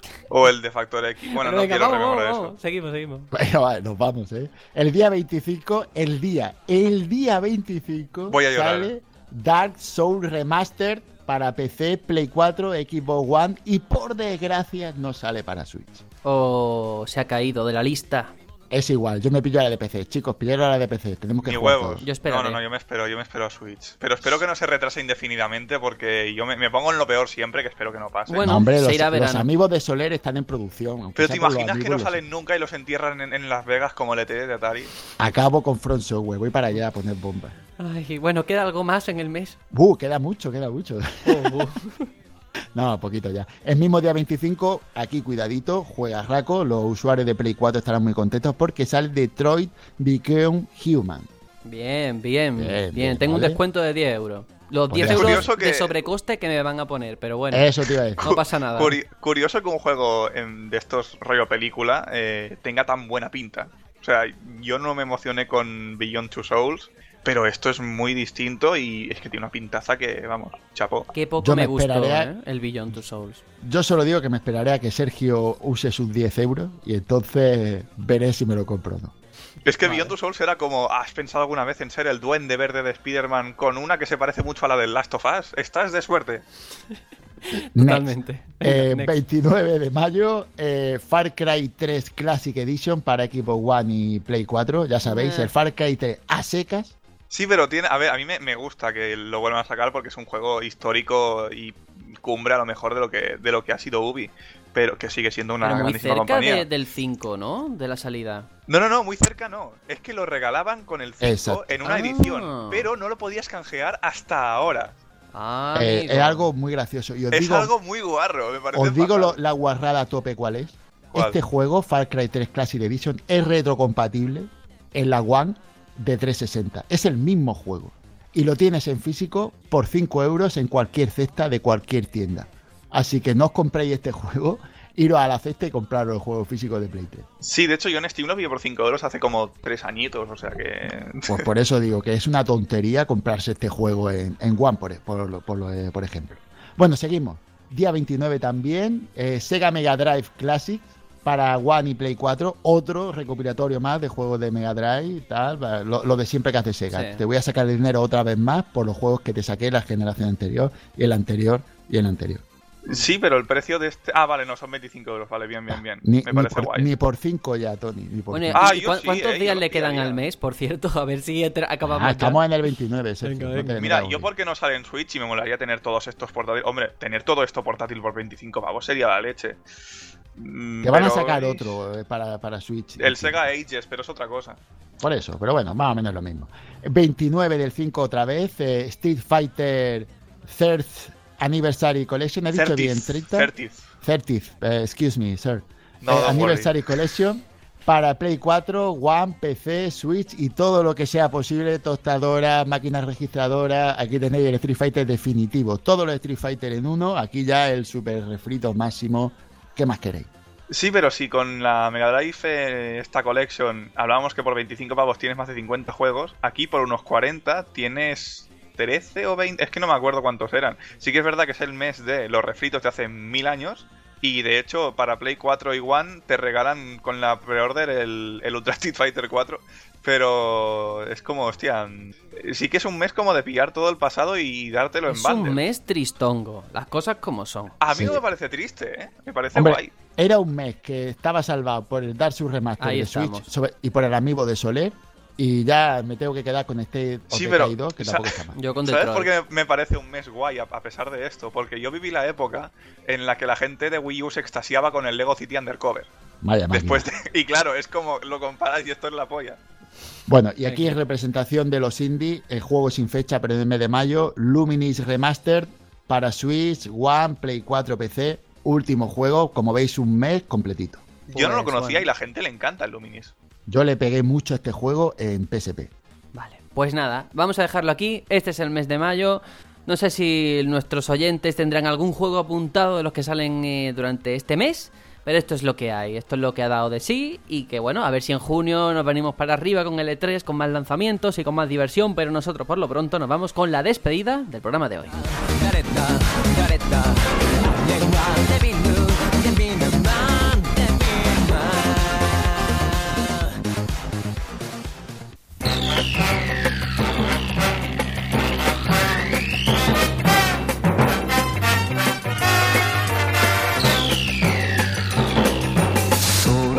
Nada, Tony, que nos vamos ya, hasta la próxima semana.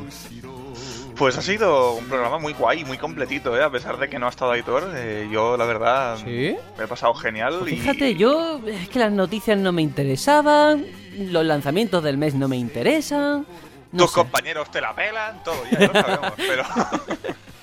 no, no, no sé, un programa tranquilito, sin Sí. ser exageradamente denso Sí. y con, más verdad. mensaje que paja, digamos.